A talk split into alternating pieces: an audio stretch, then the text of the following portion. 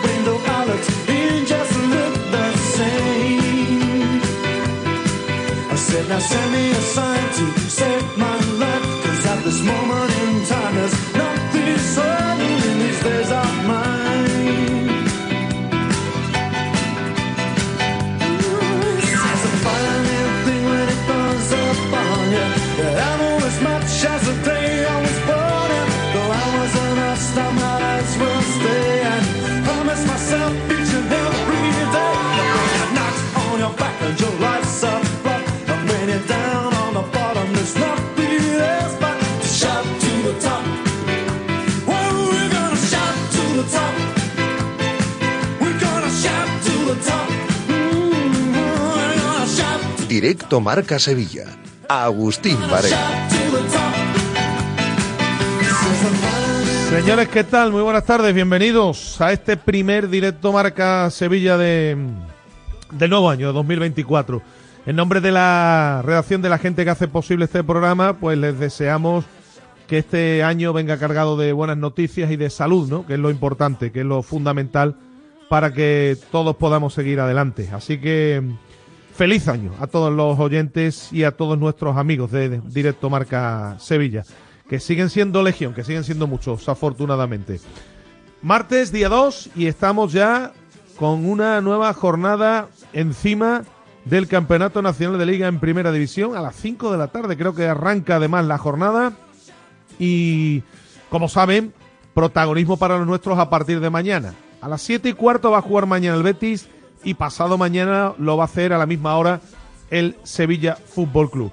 Así que arranca pronto el fútbol este en este 2024, va a tener su continuidad el fin de semana con los partidos de Copa y esto ya no va a parar. Pineda, ¿qué tal? Muy buenas tardes. Hola, ¿qué tal? Muy buenas. ¿Eh? Esto ya no para porque después ya la Copa y, enfilando partidos jornadas tras otras, porque la Copa va a tener mucho protagonismo ahora en enero. Sí, es verdad que la semana que viene está un poco más vacía, sobre todo en tres semanas con la Supercopa de España, eh, sobre todo por lo que más nos interesa, lo que más cerca nos toca pero el resto de la temporada pues ya con la Copa del Rey, en febrero vuelve Europa para el Betis y por suerte ya un sinfín de partidos que iremos contando hasta que termine la temporada allá a finales del, del mes de mayo, que el parón de, de selección de la liga, perdón, de Navidad viene muy bien, pero también se hace un poquito aburrido. A ver, eh, em, hemos tenido noticias relevantes, ¿no? Durante estos últimos días del año 2023.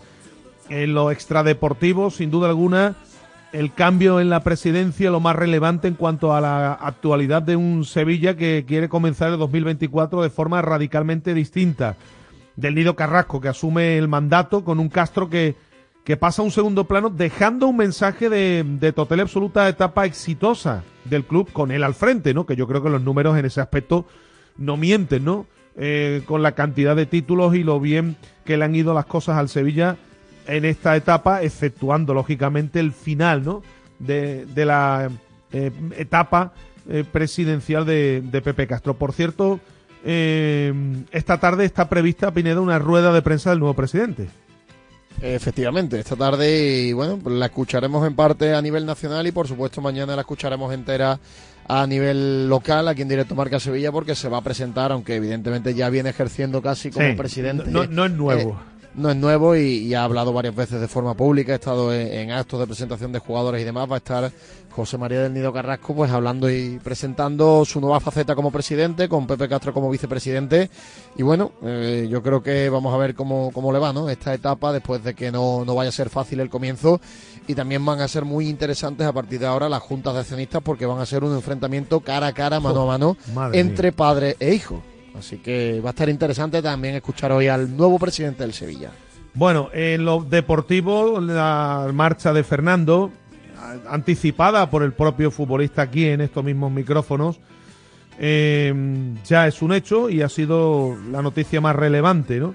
Más allá de la marcha también de Nesiri, que ya se sabía que se iba a ir con Marruecos a, a la Copa de África. El problema en lo deportivo está ahora arriba, sin Nesiri, veremos hasta cuándo, a ver qué hace Quique Sánchez Flores el próximo jueves ante el Athletic Club de Bilbao. Y mientras tanto, Lucien Agumé, mediocentro de 21 años del Inter de Milán, si no hay grandes novedades, lo leemos también hoy en marca, Pineda va a llegar cedido, eh, no debe tardar mucho en cerrarse esta operación. Efectivamente, se está negociando de forma intensa en las últimas horas y este futbolista jovencito del Inter que debe convertirse en el primer fichaje invernal del Sevilla, cedido. El perfil que está buscando Aguas el Sevilla es muy claro, son jugadores que no le signifiquen una operación muy costosa al Sevilla. Efectivamente, no hay dinero, jugadores o bien que puedan terminar contrato en junio, o bien que sean jóvenes y que estén estancados en su evolución, pero en cualquier caso aquí que nadie vaya a esperar una operación mediática, una operación de un jugador ya contrastado, reconocido y que esté dando rendimiento, porque eso en el mercado de enero cuesta muchos millones. Bueno, eh, escucharán a Pepe Castro, que compareció en los medios oficiales del club, sacando pecho, como no puede ser de otra forma, insisto, porque su etapa, yo creo que eso no lo puede dudar nadie, ¿no? Salvo en estos últimos tiempos ha sido más que exitosa al frente de la presidencia del conjunto sevillista. Y el Betis juega mañana en Vigo, con la idea de que la racha fuera de casa se rompa. 13 de agosto, jornada 1. Villarreal 1, Betis 2. Desde entonces no gana el Betis fuera. Ya va tocando, ¿eh? Ya va tocando, porque en casa lo está haciendo de cine. El Betis fuera, si hubiese ganado, con que hubiese ganado dos partidos más, Pineda, que los ha podido ganar, porque ha jugado y ha tenido la oportunidad ante equipos de la parte baja de la tabla, pues fíjate la situación cuál sería en el Betis. ¿eh? Sí, bueno, y, yo creo que es verdad que el Betis tiene bajas importantes para este, para este partido, para el choque de mañana, pero el Celta de Vigo se encuentra en una situación muy complicada y además también tiene una racha muy negativa en los partidos como local. Así que bueno, si el Betis se muestra competitivo y sobre todo los de arriba están algo más acertados que en la primera vuelta, pues va a tener seguro sus opciones el equipo de Pellegrini. Sin Abde ni Chadi, ya con Marruecos como bien saben, esta última baja importantísima y Sabalica ha entrenado, pero que no sé yo hasta qué punto futbolista no tiene pinta. No, tiene pinta, No, de hecho, Pellegrini ha llamado al entrenamiento a Busto, un chaval lateral derecho del filial que puede completar la convocatoria. Lo normal es que juegue todo rival. Así que Sabalino. Un solo lateral. Cuidado porque está eh, Bellerín está lesionado. Hasta la próxima semana va a volver. Es decir, Rival va a tener que jugar hoy y el fin de semana en Copa. Efectivamente. Y mm, Rival tiene cuatro cartulinas. ¿eh? Cuidado con este aspecto. Cuidado con este aspecto porque si no se recuperase la próxima semana Bellerín, ahí sí que tendría ya un problema importante el Betis con la marcha de Sabalí a, la Copa de África. El nombre propio en verde y blanco en las fiestas ha sido el de Assam Diao. Eh, ya saben, el asunto más allá de la conocida llegada de, Johnny Cardoso, que ya se veía venir, ¿no? Y, eh, que se ha producido eh, durante esta, este parón que hemos tenido. Y digo que el asunto de Asan Diao, si finalmente, como informaban los compañeros de relevo, el Brentford pone encima de la mesa la cantidad de dinero de la que se hablaba, pues no cabe duda que esto sería una especie de bendición Pineda en el mercado de invierno para el Betis. Sí, totalmente, sí. Más allá de la marcha de, de, Asan, ¿no? Efectivamente, bueno, eh, la marcha de que, que, es verdad que bueno puede suponer un pequeño problema, pero por lo que ha ofrecido hasta ahora en el Betis tampoco es un descalabro, porque es un futbolista que ha jugado poquitos ratos, que es cierto que tiene buena pinta, que ofrece cosas distintas a lo que hay en la plantilla, pero si se llega a esas cantidades, que yo en este tipo de cosas siempre soy un poco escéptico, ¿no? Hasta que no lo vea de forma oficial, no termino de creerme porque en el Betis además en los últimos años hemos escuchado a veces cantidades que luego no eran reales, otras sí, como el caso por ejemplo de Luis Felipe que finalmente fue una operación maravillosa para el Betis, pero claro, yo coincido contigo, ¿no? Si se llega a superar los 25 kilos, pues para el Betis sería una auténtica bendición y bueno, una nueva prueba de que en el Betis se trabaja bien la cantera y, que sirve para dos cosas, ¿no? Para tener rendimiento en el terreno de juego y luego para terminar de, pulir el tema económico en el Betis que se está solucionando en los últimos años a base de vender canteranos. Sí, sería la confirmación de que la cantera del Betis está siendo la que más rédito le está dando a la entidad efectivamente de un tiempo a esta parte, ¿no? Eh, la renovación de Isco hasta 2027, sin duda alguna, también otro asunto que se veía venir, una de las grandes noticias en verde y blanco durante estas Navidades. Ojo al asunto de Luis Felipe, hay diversas informaciones que apuntan a que el conjunto de al, Itihad, ¿no? que es donde juega Luis Felipe, si no recuerdo mal, el conjunto donde está enrolado Luis Felipe en el fútbol árabe eh, está mm, sopesando la cesión del futbolista. Porque el futbolista, entre una cosa y otra, no ha acabado de arrancar allí. Y si el futbolista sale cedido, Pineda, donde únicamente podría jugar es en el Betis.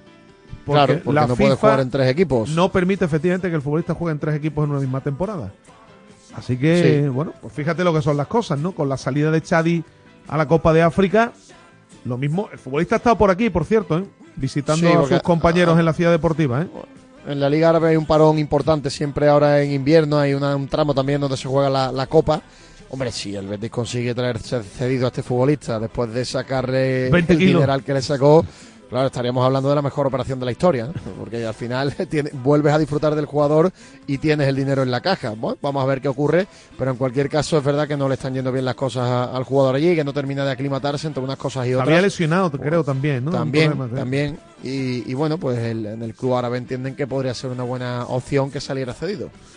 Bueno, pues nada, por cierto, tenemos que escuchar a, a Manuel Pellegrini, que aparecido en la previa del choque de mañana, a Yoce que ha hablado con los compañeros de Radio Marca Tenerife en una interesante entrevista en la que ha hablado abiertamente de su situación en el Betis, de estar eh, contentísimo, de estar disfrutando del fútbol español por fin después de haber estado mucho tiempo en la Premier y también ha hablado de la posibilidad de ir a la selección que bueno, pues es una cuestión que tiene ahí como una espinita, ¿no? Que tiene clavada, clavada Jose, no haber sido internacional. Eh, es curioso todavía, ¿eh? con, con España, aunque es muy difícil, lógicamente. Sí, hombre, ya, ya, ya es complicado sobre todo porque el bloque del seleccionador está muy, muy formado. De hecho, he escuchado a, varios compañeros en los últimos días que cubre la selección nacional decir que de 23 que van a ir a la Eurocopa, 20 o 21 parecen fijos. Él ha estado en la prelista en algunas ocasiones, pero de ahí no ha pasado. Sí, es complicado, es complicado. Pero bueno, luego lo vamos a escuchar porque le han hecho un report muy chulo los compañeros de Radio Marca en, en Tenerife. El jugador tinerfeño con más cartel, ¿no? Ahora mismo, evidentemente, a nivel internacional. Y, vamos a escuchar lo más interesante que nos ha dejado esa, esa entrevista. Él y Pedri. No te, no te olvides que Pedri es de Tenerife, ¿eh? ¿No es de Las Palmas? Es de Tenerife. O que tú no sabías que Pedri es chicharrero. Ah, pues no lo sabía, ¿no? Yo creía que era... Canterano de Las Palmas, pero de Tenerife. ¿eh? Ah, pues no lo sabía, fíjate, fíjate, fíjate. Lo que son las cosas, ¿no? Lo que son las cosas. Bueno, eh... Bueno, vamos a, estar también en nuestro rato de charla, nuestro rato de tertulia, porque aunque hoy es martes, como es el primer programa de este 2024, vamos a estar charlando luego con los compañeros, algunos de los compañeros que habitualmente, bueno, pues nos dan su particular punto de vista sobre la actualidad. Van a estar con nosotros Jorge Liaño y Gabriel Galández del Marque y Tito González.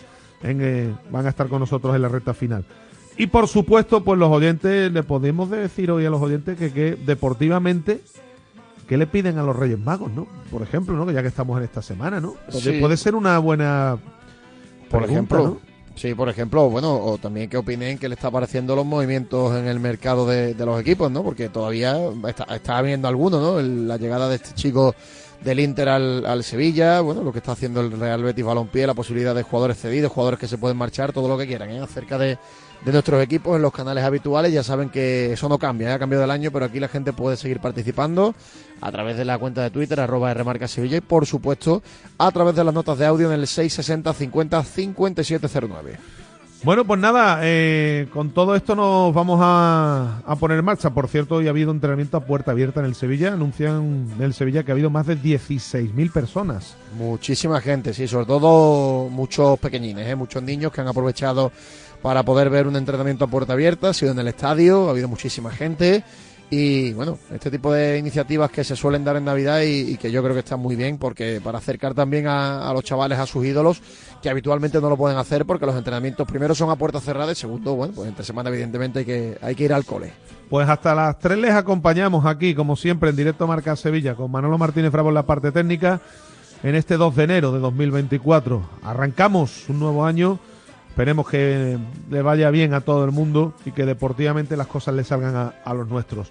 Hacemos una pausa, hacemos un alto para la información comercial y enseguida empezamos. Radio Marca. ¿La factura de la luz te deja electrificado? Pásate a Insolac Renovables. Instala paneles fotovoltaicos de autoconsumo y genera tu propia electricidad. Aprovecha las nuevas subvenciones del Plan Ecovivienda. Hasta el 80% de ayuda para la instalación fotovoltaica en viviendas. Infórmate en insolacrenovables.com. Insolac, expertos en energía renovable desde 2005. A Belén, señores, al Belén viviente, que tu Sam te lleva donde está la gente. A Belén familia, al Belén que brilla, que tu Sam te lleva siempre por Sevilla. Estas fechas deja el coche en casa, porque nadie te acerca a la Navidad como tu Sam. Feliz tu Sam. Ayuntamiento de Sevilla. Si quieres seguir al minuto toda la actualidad deportiva, ser el primero en enterarte de las noticias más relevantes y vivir todo el deporte en directo, descárgate ya la app de marca. Resultados y clasificaciones, los mejores directos, agenda de televisión, notificaciones personalizadas de tu equipo, modo oscuro y mucho más. Accede al instante a la información deportiva que más te interesa con Marca, la app número uno para vivir el deporte. Ojo a lo que te vamos a contar. A ver, a ver, Radio Marca, sí, ya está disponible en CarPlay y Android Auto. Las aplicaciones que te permiten escuchar Radio Marca de manera conectada desde tu coche, de manera sencilla y sobre todo segura. Descárgate la aplicación de Radio Marca en tu móvil y te aparecerá en la pantalla de tu coche de forma automática. Hola, soy Yanela Clavo, encargada de traer a los mejores expertos de salud a Radio Marca, como lo oyes. A los mejores los vas a escuchar todos los sábados a las 11 en Cuídate consejos, alimentación, deportes, lesiones y absolutamente todo lo que tienes que saber para estar en forma. Toma nota y cuídate.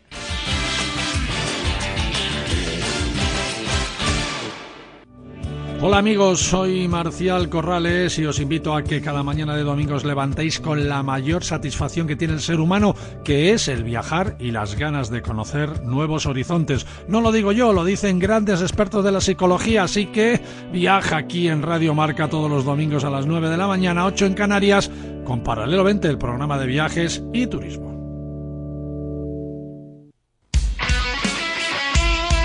Radio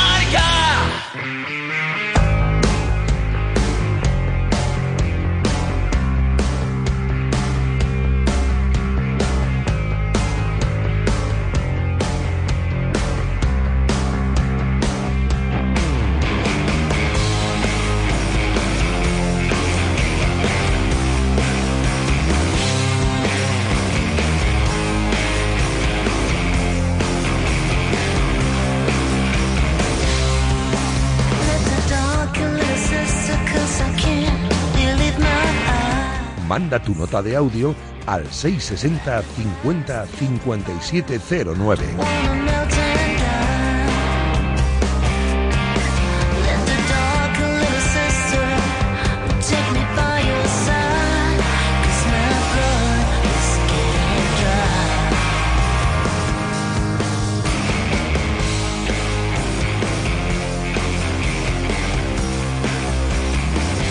Bueno, unimente, eh, aquí estamos en directo Marca Sevilla, acompañándoles hasta las 3 de la tarde en este día en el que estamos en la, en la previa, bueno, en la previa no, Piñeda, pues arranca ya esta tarde, dentro de un rato arrancan los partidos, ¿eh? Sí, tenemos toda la, toda la semana marcador, de hecho muy prontito, ¿eh? porque los partidos empiezan hoy a las 5 de la tarde, además como creo que están muy bien espaciados, ¿no? 5, 7 y cuarto y 9 y media para que se puedan ver todos, mañana los mismos horarios con el Betis, Celta Betis, coincidiendo eso, sí con el Real Madrid Mallorca, y el jueves pues tres partidos también con el Sevilla Atlético de Bilbao a las 7 de la tarde, por tanto a las 7 y cuarto. Yo creo que son buenos horarios para esta, este periodo navideño. Eh, por cierto, por cierto, ah, eh, eh, me estaban preguntando eh, estaban algunos compañeros también, porque había cierta confusión en torno a, este asunto. de momento estoy viendo además la página oficial de la liga. De momento Johnny Cardoso no está inscrito como nuevo futbolista del Betis. En cualquier caso ha dicho Pellegrini Agus que acaba de llegar y que está muy, que todavía está muy, eh, que acaba de llegar, por decir, porque es que está un poco verde, ¿no? Por Ya, ya. eh, hablar del tema de mañana y que no va a entrar en la convocatoria, por tanto no hay prisa en ese sentido porque el futbolista para mañana no, no va a contar. Lo ul- lo- de hecho, los últimos futbolistas inscritos, es curioso, son mm, de, del 2 de septiembre Mariano, del 4 de septiembre Sergio Ramos, del 27 de octubre Socrates y ya de este año dos inscripciones. Carlos Vicente del Alavés y Eric Belli que regresa al, al Villarreal. Esas son las dos últimas inscripciones que vemos en la página de, de la liga. Bueno, eh, que digo yo, Pineda, que, que al Betis ya le toca ganar fuera, ¿no? Otra vez, ¿no? Es lo que todo el mundo piensa, ¿no? Eh, es bueno, creo que siga Rafa Benítez, porque ya sabemos lo que supone un cambio de entrenador en un equipo.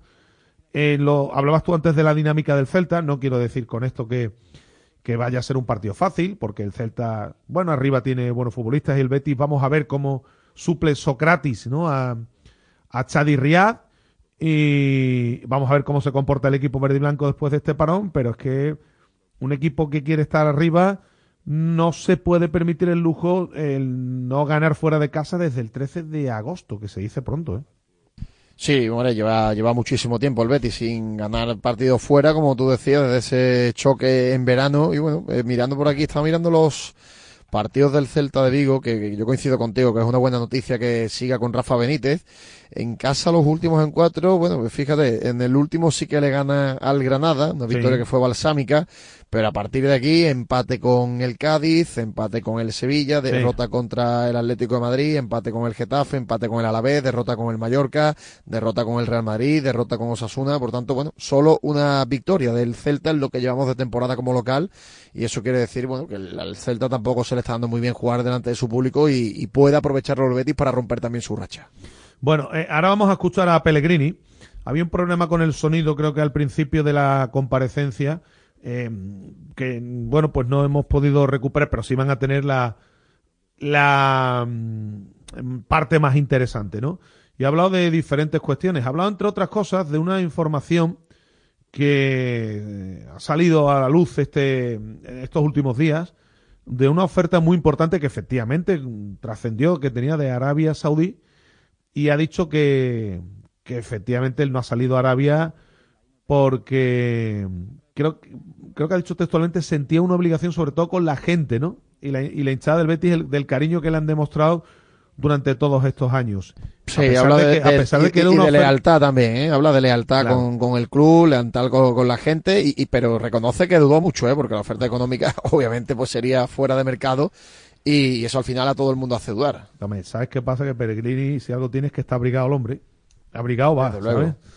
Eh, nos consta, lo hemos comentado muchas veces aquí, nos consta que la señora, su señora está encantada en Sevilla, con la posibilidad de ir a, a Marbella, donde tiene la casa, que tú sabes que está a tiro de piedra, como se suele decir. Y claro, ya sí, después de la experiencia de China, que dijo en esa entrevista, por cierto, que fue una experiencia muy gratificante para él, porque Pellegrini ya sabemos que es un tipo culto y que le gusta empaparse, ¿no? De todo lo que, mm, más allá del fútbol, de todo lo que rodea la cultura de un país, a la forma de vida, y dijo que en esa experiencia en China pudo empaparse de la cultura de países como China, Vietnam y de toda aquella zona, ¿no? Eh, pero claro, no es lo mismo estar a dos, horas, a dos horas de tu casa que irte ahora otra vez a Arabia Saudí. Y Arabia Saudí, a ver, culturalmente creo que no tiene nada que ver con China y toda esa, eh, y toda esa parte. También hay que No, decirlo, ah, Pineda, ¿eh? Sí, hombre, eh, obviamente la, la oferta que hay para el tiempo libre no es lo mismo y para las mujeres mucho menos. Claro. Y, y yo creo que Pellegrini ya con la edad que tiene. Todas estas cuenta- cosas deben pesar también, imagino. Seguro que sí, seguro que sí. Aunque bueno, si te ponen el dinero encima de la mesa un par de temporadas, pues a todo el mundo le, le puede hacer dudar. El fútbol árabe que está tentando a todo el mundo y que, bueno, pues en este caso la oferta que recibió la ha confirmado, lo van a escuchar eh, el propio Manuel Pellegrini. Bueno, vamos a ver qué ocurre, porque lo de la Copa de África ya se sabía. Lo que no se sabía, o nadie seguramente cuando arrancó esto mm, tenía la percepción, es que de los tres que se marchan, Pineda, es curioso, el que más se va a echar de menos es Chadi. Sí, bueno, eso seguro, seguro que en agosto pues nadie lo, lo, esperaba. Yo tampoco esperaba que se fueran a ir tan pronto, ¿eh? porque se ha negociado de forma grupal eh, con los clubes de la liga, con la Confederación Africana de, de Fútbol, pero no han cedido. ¿eh? Y yo creo que podían haber esperado quizás en el caso de Marruecos al Sí, porque al, el debut viernes, no, por ejemplo. El debut habrá todavía, ¿no? Son 13 días Debuta todavía. el 17, el 17. La Copa empieza el fin de semana que viene, pero es que Marruecos no debuta hasta el 17, por tanto había o sea, tiempo 15, más de su, 15 días. Sí, sí, y, pero bueno, Marruecos no, no ha querido, la Confederación Africana tampoco ha cedido y los futbolistas marroquíes están ya con sus selecciones y Sabalay también se va a marchar muy pronto, así que perjudicados especialmente en este caso el, el Betis, que tiene muchos futbolistas africanos en la O plantilla. sea, que el señor Regragui, el seleccionador marroquí, ha dicho nada. Nada, porque hombre, claro, porque sí es verdad que el Sevilla había trascendido, que había pedido, después ha tenido que hacer de forma grupal, porque lo que no tiene sentido es que, claro, se dejen futbolistas en algunos clubes y a otros no. Esto sí se si se hace Pineda, se haría para todos los futbolistas que estaban en la liga. Pero Mar Marruecos sí. ha dicho que nada, que nanay, vamos, que, que los futbolistas para allá. Sí, sí, no, no, no ha habido forma y se ha negociado de forma conjunta, esto no se ha hecho de forma individual y, y no ha habido manera. Bueno, Sabalí ha desvelado Pellegrini que tiene que estar allí el día 6. Es decir, que Sabalí mañana, si, si hubiese estado en condiciones, pues bueno, pues hubiese podido jugar, pero es que el futbolista lleva mucho tiempo parado. No está convocado para el partido de mañana, de hecho. Eh, Él está entrenando con normalidad. Es verdad que lleva varios días entrenando con normalidad, pero claro, lleva tanto tiempo fuera de, de la dinámica de grupo que ahora ponerlo para un solo partido, que se marcha a la Copa de África, tampoco es algo, tampoco es algo que pueda ser lo más idóneo, sobre todo teniendo en este caso a Hitor Rival, que, que el lateral derecho. De hecho, ha comentado Pellegrini esa- que lo normal es que se ponga a punto ahora en la Copa de África y cuando Exacto, vuelva esté bien. que- Ha dicho que lo espera al 100% a su vuelta de la Copa de África. Hombre, también él pensará, lo espero al 100% y sobre todo lo espero sano y salvo, que no se vaya a lesionar porque es un futbolista que tiene ese problema de recaída con las lesiones musculares que le están impidiendo tener continuidad, porque no olvidemos que cuando está al 100%, creo que es el lateral con más nivel que, Sí. que puede tener el Betis en la plantilla cuando Sí. está al 100%, lo que pasa es que la continuidad no, no le está acompañando. Bueno, y vamos a ver qué ocurre porque insisto que Ruibal tiene cuatro cartulinas. Ruibal va a jugar eh, mañana y va a jugar en Copa frente al Alavés. Y para la próxima semana ya se espera que pueda estar Bellerín, que es importante. Y más el- tal y como está ahora mismo el Betis en esa, en esa posición. Eh, bueno, pues eh, vamos a ver qué, qué hace mañana Pellegrini. Hombre, lo normal es que sea Socrates, ¿no? Ya el que juegue de inicio junto a Petzela, porque es que tampoco tiene más. No va a retrasar lo de Marroca, ocurría en competición europea, porque recordemos que Socrates tampoco, más allá de Chadi, tampoco estaba inscrito. Una vez tienes ya un central ya mm, acostumbrado a jugar en esa posición, será Socrates, con lo que, bueno, más o menos eh, tenemos el equipo claro. ¿Qué va a hacer, qué va a hacer arriba? Es lo que, A ver, ¿qué claro, va a pasar yo- con Fekir? sí, yo creo que donde. No, Fekir no va a ir convocado. Ya, Al ya, partido ya. de, de, de no va a ir No va, convocado. no está que- todavía. Claro, de momento, de momento no hay duda. Mira, evidentemente en la portería no hay duda, ¿no? Va a jugar Ruiz Silva. Por la derecha rival. Por la izquierda, pues lo normal es Mm. que juegue Miranda, ¿no? Miranda, bueno, Abner ahí va, va alternando. Sí. Eh, luego la pareja de centrales clara con Pesela y con Sócrates. Marroca por delante y vamos a ver quién, quién le acompaña, ¿no? Porque Guido sigue fuera. Marroca, pues, lo- a ver si ya eh, sale William Carballo de inicio, ¿no? Sí, pues es una, una de las opciones. O Altimira con William Carballo, bueno, ya está Isco, recupera Ya Isco. está Isco, efectivamente, está Isco y, y, y está Yoce. Arriba, pues la, la duda, ¿no? De si ver si pone A Sandiao. a, a Sandiao como hombre más descargado, más descolgado, lo pone por la derecha y William José arriba. Sí, hombre, lo normal es que empiece William José de inicio y según vaya, que es lo que suele hacer Pellegrini, según vaya evolucionando el partido, pues optar por alinear al, al futbolista eh, a Sandiao, ¿no? Al futbolista, al joven futbolista en la parte, en la punta del ataque. Pero lo normal es que, bueno, pues sea, mm, sí, William Carballo Altimira el que acompaña a Marroca, esa la duda. Eh, a Yoce y a Isco tienen plaza fija, eh, a Sandiao en la derecha y, y sería William José el futbolista de, de ataque. Eh, bueno, vamos a escuchar a Pellegrini, ¿no? Que ha hablado de, diferentes cuestiones y que, bueno, tampoco se ha quejado porque ha dicho, más allá de la fecha de la Copa de África, ha dicho que, que uno cuando contrata jugadores africanos sabe que, que esto, que, esto, que esto le va a ocurrir, vamos, que, que- que eso se sabía. Sí, bueno, y eh, lo ha dicho y sobre todo ha, vuelto a decir que el reglamento está claro que es para todos igual y que él es un fiel defensor del fútbol de selecciones, por tanto no se ha quejado en ese sentido. Es verdad que este, en este caso el Betis tiene tres internacionales que son muchos, ¿no? El Valencia tiene dos, hay equipos de la Liga Española que tienen también dos, tres, pero el Betis es uno de los principales perjudicados. Vamos a escuchar, si te parece, a Manuel Pellegrini en esa rueda de prensa que ha ofrecido hace un ratito la Ciudad Deportiva. En la Liga Española son partidos todos complicados, yo creo que siempre más complicados, así lo dicen las estadísticas cuando uno va a jugar eh, de visita. Es cierto, agarramos un Celta en un mal momento, quizás hace un tiempo atrás mereció mejores resultados y no, los consiguió y eso mismo lo hizo hundirse un poco en la tabla de, de, clasificación. Ahora está, claro, con la desesperación de sacar puntos y va a intentar en su casa ser un equipo muy fuerte como ha sido normalmente siempre. Así que un buen equipo, con un técnico de mucha experiencia, así que vamos a tener que hacer un partido muy completo si queremos puntuar. Buenas, mister Iván Díaz para Estadio Deportivo. Feliz año nuevo. Antes que nada, me gustaría preguntarle por la situación de, Johnny Cardoso, ese nuevo fichaje que, ha realizado el club. ¿Cómo ve, el, ¿Cómo ve su llegada? ¿Cómo la valora? Y luego si estará inscrito para el partido de mañana. Bueno, Johnny Cardoso justamente llegó esta, esta semana a integrarse al plantel. Él viene de un periodo de vacaciones, así que mañana no va a estar en la, en la lista de, citados. Es un jugador joven que viene a, a Europa ¿cierto? a dar un salto más en su carrera, con muy buenas recomendaciones de gente que conozca, que ha estado que ha estado con él, así que ojalá sea un gran aporte para nosotros. Bueno, mister, feliz año Pedro González para Bisoccer. Les quiero preguntar por las bajas de la Copa África, Chadi, Abde y Sabalí, sobre todo este último que hoy hemos visto entrenando, si se va a marchar finalmente con su selección y qué tal se encuentra. Después de un largo periodo de baja, entiendo que quizá no es lo ideal, ¿no? Que en vez de poder jugar aquí, juegue con su selección. Muchas gracias. Bueno, sí, ya Chadi y Abde están ya en, eh, en Marruecos, ya se incorporaron a su selección, así que no están mañana en la lista de citados. Yusuf Zabalí se quedó entrenando aquí porque tiene que estar allá el día 6, viene recuperándose una lesión larga, está eh, en este momento ya al 100%, así que la parte reglamentaria está clara cuando los jugadores se incorporan a la nueva selección y cuando no, y él tiene todo el derecho de, jugar por su país en una copa tan importante como la Copa África, así que seguramente eh, se va a poner a punto ya la parte futbolística y ojalá lo, podamos tener al 100% a la vuelta de esa, de esa competición. En relación a eso mismo, le quería preguntar qué opinión tiene usted eh, de que todos los clubes a nivel europeo pierdan a, jugadores como, los que ha mencionado para la Copa África. Eh, ¿Piensa usted que es una fecha muy poco apropiada o lo cambiaría de, lugar? No, es un tema que no tengo toda la información necesaria como para saber si se puede cambiar de lugar. Yo creo que lo he dicho siempre, soy un, totalmente un defensor de las selecciones. Yo creo que a todos los, países les gusta ver jugar a su selección.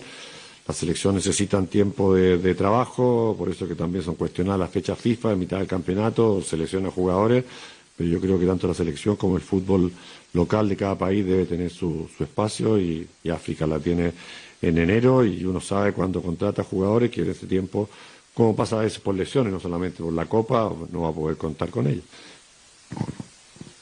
Eh, se ha hablado mucho de, la inoperancia en ataque de la falta de efectividad arriba. Han venido días para cambiar el chip, para desconectar. Entiendo que también para hablar de, ello con la plantilla. ¿Cuál cree que es, no sé si el talón de Aquiles, pero sí el elemento a mejorar para que el Betis consiga sus objetivos propuestos, sobre todo en este segundo tramo de temporada? Bueno, yo creo que hemos tenido una temporada en ese aspecto un tanto irregular, quizás porque partimos eh, sobre todo en los primeros, después de los primeros tres, cuatro partidos, con un volumen ofensivo bastante bajo. Después lo fuimos mejorando muchísimo en los últimos tres o cuatro partidos. Creo que hemos, no, no los últimos tres o cuatro, deberían los últimos siete, ocho partidos. Hemos tenido empate con Cádiz, con Sevilla, con Real Madrid, con Girona, con la Real Sociedad, que en oportunidad de gol hemos tenido muchísimo más que ellos, así que ese volumen ofensivo ya lo hemos conseguido, ahora hay que tener el acierto y siempre la pizca fortuna se necesita para la definición. Otra pregunta por aquí, Mister. Le quiero preguntar por el tema de la zaga. Hemos visto que, bueno, se va Chadi Real con su selección, se queda Bartra todavía lesionado, solo cuenta con, dos efectivos que son Pecela y, Sócrates y, Nobel Mendy del filial. ¿Cómo ve, tú, ¿Cómo ve usted esa posición? Bueno, lo veo como lo dije desde el principio de año, el momento que quedamos solamente con tres centrales en el, en el plantel y uno con muy poca experiencia como era Chadi, que, como era Chadi, que por suerte ha respondido en un gran nivel. Después la lesión de Mar Bartra nos hizo sentir inmediatamente esas falencias. Ahora, por otros motivos, nosotros no tenemos a Chadi, seguimos con la misma falencia, tenemos Copa del Rey y Liga permanentemente en mitad de semana y semana y ojalá que no pase exactamente lo mismo que en la Europa League, donde quedamos, como digo, eliminados en ese último partido, justamente por quizás la, escasez de defensores que teníamos. Así que ya veremos cómo se nos presenta el futuro y ya veremos quiénes son los jugadores encargados de tratar de suplir eh, la ausencia y esperar de que no haya algún lesionado más. Por aquí, eh, ha vuelto a ser noticia eh, aquella oferta que recibió usted de Arabia este verano pasado. Eh, se ha publicado que, bueno, fue era una oferta de muchísimo dinero, que incluso usted lo llegó a, dudar. Me gustaría que lo aclarase ahora, si fue así realmente o no. Bueno, la parte de dinero no es la más importante, sí que llegó a dudar, porque yo creo que en Arabia está haciendo algo importante en el fútbol y así lo están demostrando, la cantidad de jugadores que están yendo, la cantidad de técnicos. Yo creo que hay un programa que ojalá eh, funcione y que mientras mejor sea el fútbol en todas partes del mundo, la actividad siempre va a mejorar. Pero yo sentía una obligación, sobre todo con la gente del Betis, con la, hinchada del Betis, que ha demostrado un cariño permanente durante todos estos años, y no quería dejar votado, con todas las dificultades que hemos tenido, no quería dejar votado un proyecto a mitad de camino, porque no había ninguna, ninguna razón. Así que no me arrepiento para nada, como también digo, me hubiera gustado también ir a Arabia, porque creo que se está desarrollando un fútbol, no solamente desde el punto de vista económico, sino que desde el punto de vista deportivo, que parece que va a ser de una importancia grande. Y le ha preguntado ante el compañero sobre el mercado. Ha dicho usted que hay que estar atento a cualquier posibilidad, pero también a lo largo de las últimas semanas han salido eh, rumores sobre la posibilidad de salida de algunos futbolistas. ¿Cuenta usted con toda la plantilla o cree que puede haber algún movimiento, alguna salida inesperada? ¿O, quiere, lógicamente, que, se mantenga el blote hasta final de temporada? No, a ver, yo en términos generales cuento con toda la plantilla. Primero porque tenemos dos dorsales menos que la temporada anterior, así que ya son dos jugadores que, que, no están. Las cosas al final se consiguen o se pierden por un punto, por tres puntos no es más la diferencia. Que determinado nombre no esté jugando en un momento no quiere decir que no esté dentro de los planes nuestros. Y lo vuelvo a reiterar, cada jugador que salga debilita el plantel en la medida que no seamos capaces de tener los recursos económicos para mejorarlo. Así que para mí, por lo menos en este momento, no hay nadie disponible para salir a, otro lado. Le quería preguntar también por Nabil Fekir, hoy entrenando con el grupo, ¿está disponible para jugar mañana? ¿Qué tal lo ve en su recuperación? Y también en última instancia sobre los canteranos, hoy tanto Pablo Busto como Noel Bendía han estado junto a, vosotros en el primer equipo, ¿van a ir convocados mañana y qué tal lo ve? Si lo ve preparado para esta ocasión, gracias. Bueno, eh, Mendy y Pablo Busto están los dos entrenando, entrenando con nosotros. Yo lo veo son dos jugadores con una proyección futura importante, como han habido otros, el caso de Hassan que llegó, el caso de Rodri, de tantos jugadores jóvenes que han, que han tenido la oportunidad y la medida que uno los ve que van avanzando, normalmente los incorporamos al, al trabajo del primer equipo. Ahora eh, están los dos mañana citados porque no tenemos otro central y creo que Mendy el que lo está haciendo mejor. Héctor Bellerín tampoco está en la lista citada porque tiene un E15 el tobillo del último partido que jugamos, así que va a, estar, ir Pablo Busto, tampoco, tampoco está Yusuf eh, Zabalí. Quedan también fuera de la lista Mar Bartra, Nabil Fekir y Claudio Bravo, que todavía ninguno está en condiciones de poder ser citado. Mucho se está hablando también de Diao, eh, lo quieren en la Premier. Simplemente preguntarle cómo está viviendo todo, todos estos rumores que se están eh, creando alrededor de la figura del chaval. Bueno, todos esos rumores quiere decir que Hassan lo ha hecho bien. Yo creo que es importante. Ya sabemos las necesidades económicas que tiene este club. Si hay una oferta que realmente soluciona un problema en un momento que puede ser reemplazado, eh, yo creo que se va a tomar la mejor determinación para, para el club.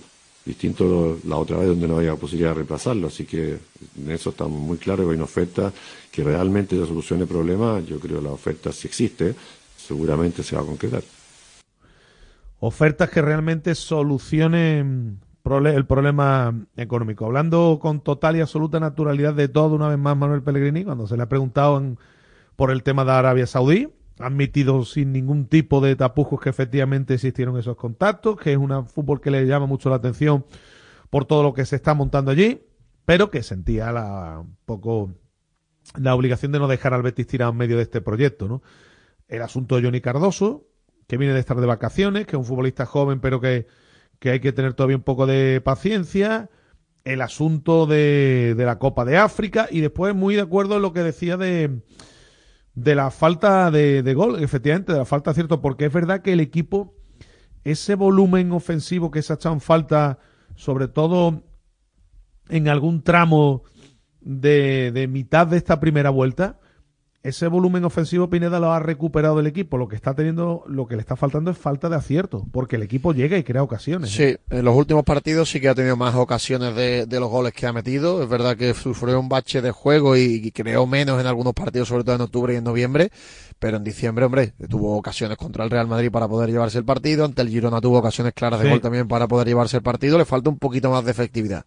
En los últimos partidos, efectivamente, sí ha tenido el equipo más, más, llegada, ¿no?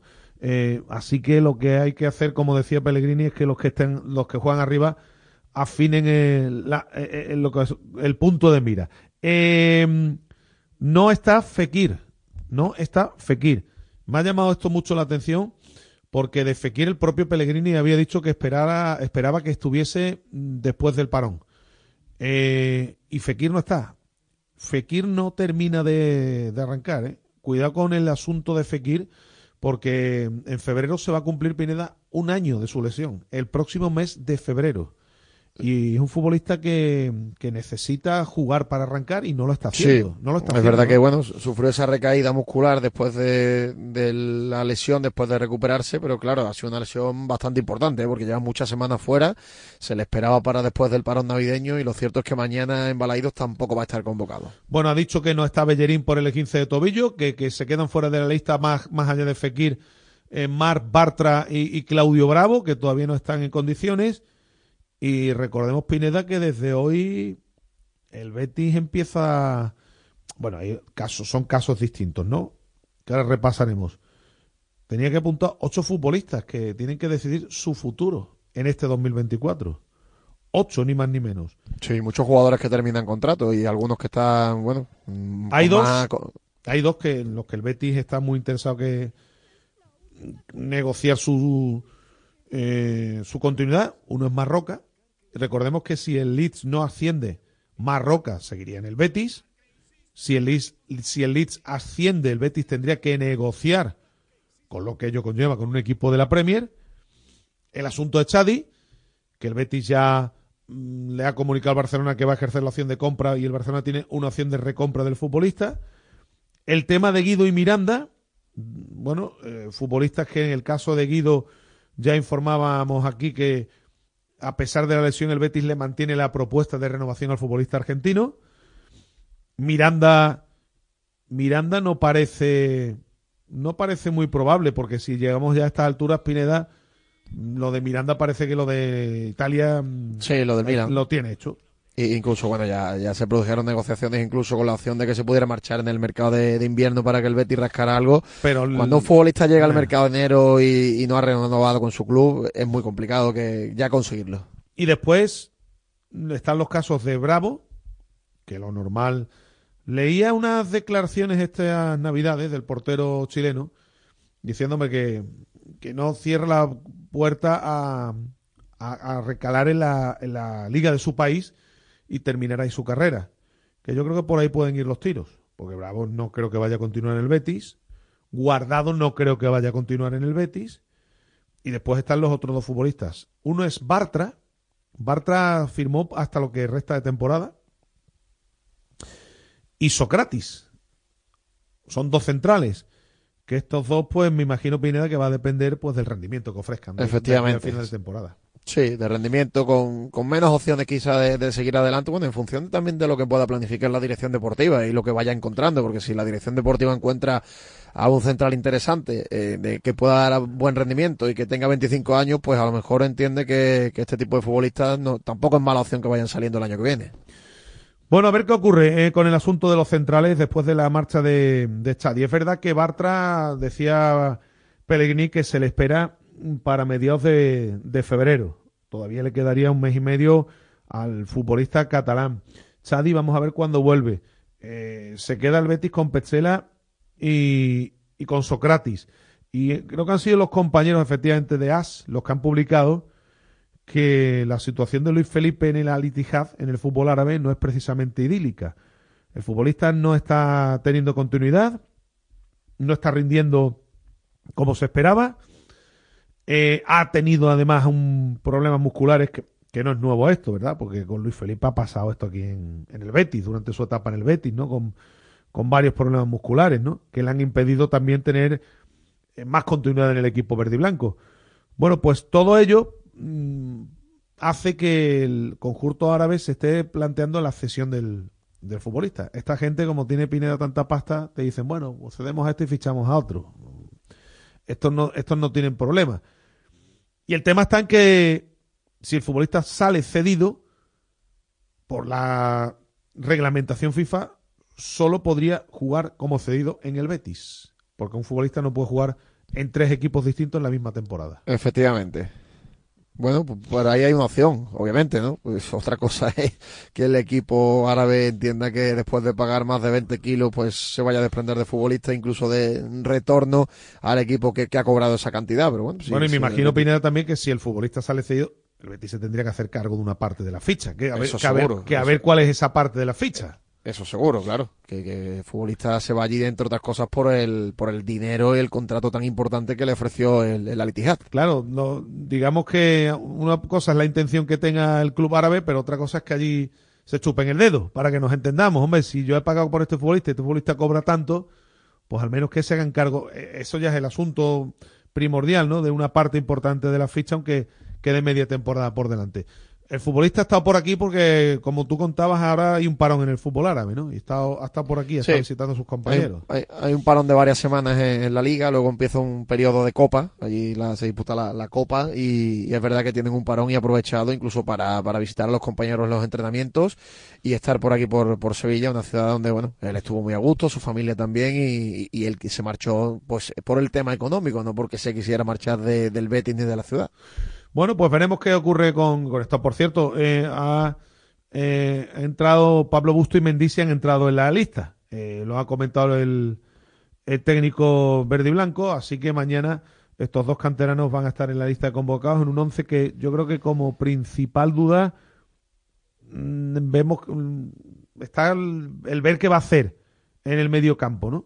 Con Altimira sí, o, o William Está mirando por aquí, pero de momento la lista de convocados no ha salido de forma oficial. No, digo por, la... lo, por, lo, que ha comentado eh, en, la, exacto, en la sala. Sí, más allá de lo que ha dicho el entrenador, pero no ha salido, no está todavía en la página web, no está en la, las redes sociales del Betis, pero bueno, ya ha confirmado las bajas que, que, va a tener, con Fekir que no va a estar, tampoco Johnny Cardoso, tampoco Sabalí, y bueno, con los canteranos que se iban a completar la lista de, de convocados para estar al menos en el banquillo. Sí, yo creo que efectivamente ahí está el asunto, en el medio campo. El resto parece más o menos claro, eh, con, un, con dos futbolistas, Altimira y William Carballo, jugándose el puesto eh, con, para acompañar a, a Marroca en la, en la zona ancha. Bueno, antes de seguir, le vamos a echar un vistazo, como hacemos siempre, a, a lo que publican nuestros compañeros en el habitual eh, repaso a prensa.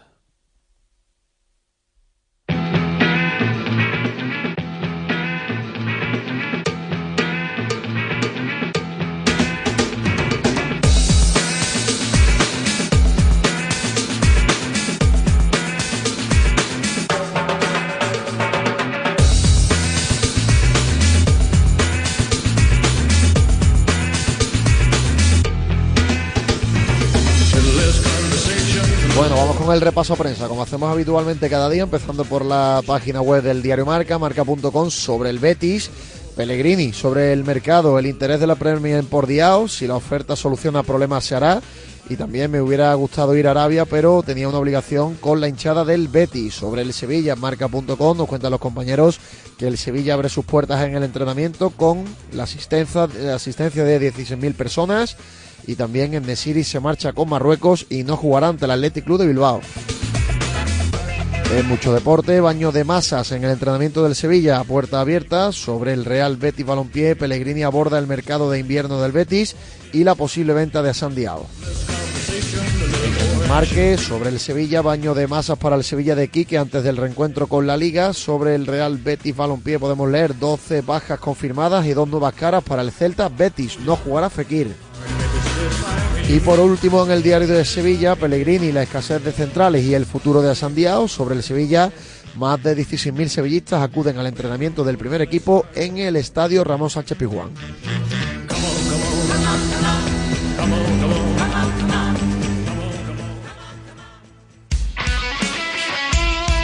Radio. Acierta al ahorrar en electricidad en tu vivienda o negocio. ¿Qué empresa es líder en fotovoltaica en Andalucía? GESOL. ¿Quién ha realizado más de 5.000 instalaciones? GESOL. ¿Cuál es la mejor valorada en reseñas de Google? GESOL. ¿Y cuál te ofrece un estudio personalizado gratuito? GESOL. Gana tú también y ahorra con tu instalación fotovoltaica de autoconsumo. Solicita tu estudio gratuito en www.disfrutatuenergia.com. Si quieres seguir al minuto toda la actualidad deportiva, ser el primero en enterarte de las noticias más relevantes y vivir todo el deporte en directo, descárgate ya la app de marca. Resultados y clasificaciones, los mejores directos, agenda de televisión, notificaciones personalizadas de tu equipo, modo oscuro y mucho más. Accede al instante a la información deportiva que más te interesa con Marca, la app número uno para vivir el deporte. Nosotros sabemos lo que te gusta. Y lo que te gusta es el deporte. 24 horas al día. Al minuto. Con cada detalle. Y contado por gente tan apasionada como tú. Radio Marca. La única radio que late minuto a minuto al ritmo que marca el deporte.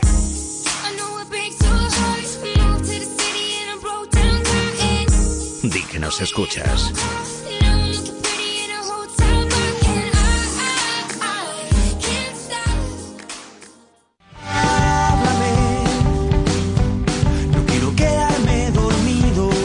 Los sábados por la noche no son para dormir, son para escuchar La Alternativa, tu programa de música en Radio Marca con José Luis Escarabajano. Entrevistas a tus grupos favoritos, novedades musicales, recomendaciones de él y ella DJs y regalo de entradas y abonos para conciertos y festivales.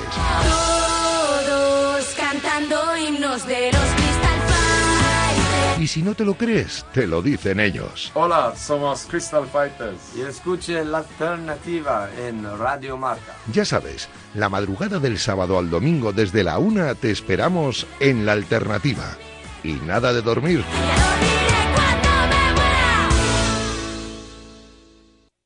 El coraje no es la ausencia de miedo, sino el juicio. A diario, arranca todas las mañanas en Radio Marca a las 7. Y a las 8 y cuarto, La Tribu, la mejor tertulia deportiva de la mañana, con sus gritos, su pelea, su pasión. En A Diario te enteras del tiempo, los goles, toda la actualidad del deporte, hay bromas, incendios deportivos, personajes. ¡Ah! ¿Personajes? ¿A quién te refieres con lo de personajes? Mm, Déjalo. No acabaría la promo. Y además en A Diario aprendemos proverbios chinos. ¿Ah, sí? O raros, que no falte de nada. A Diario, con Raúl Varela y Javi Amaro. Radio Marca.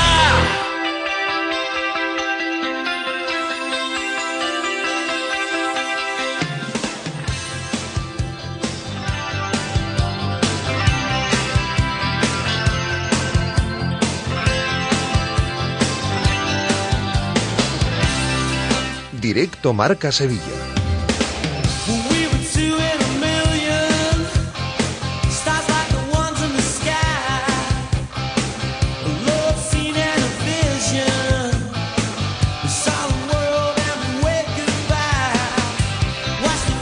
Seguimos adelante. Siete minutos para las dos. Avanzamos en directo Marca Sevilla. Eh, antes de meternos con la actualidad del Sevilla, que ha entrenado hoy a puerta abierta, congregando a más de 16.000 aficionados en el estadio Ramón Sánchez Pizjuán, digo que antes de ir con ello, nos queda por oír a Ayoce, que ha atendido la llamada de los compañeros Pineda de Radio Marca Tenerife. Sí, eh, con motivo de la Nochevieja le han hecho un reportaje a uno de los futbolistas más eh, carismáticos o más importantes que tiene ahora mismo la isla de Tenerife y entre otras cosas pues ha hablado por ejemplo del balance que hace del año 2023, un año de cambios para él.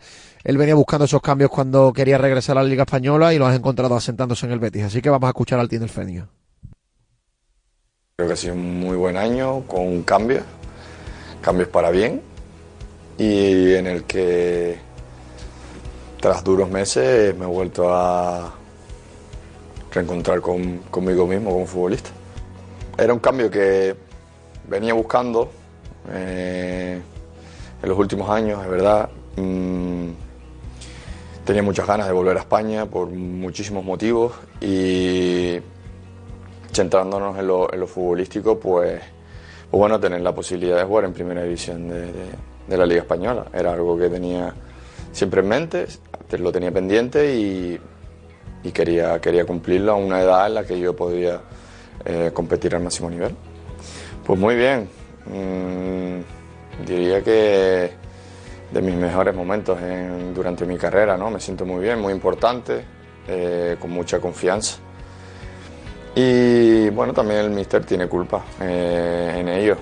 Desde que llegué me, me ha dado toda la confianza posible, me ha dado muchísimos minutos y, y creo que para un jugador es lo más importante al fin y al cabo, ¿no? Estar en el campo, sentirte importante y, y, la confianza pues poco a poco con el paso de los partidos la vas recuperando y la vas mejorando. Entonces estoy en un, un buen momento.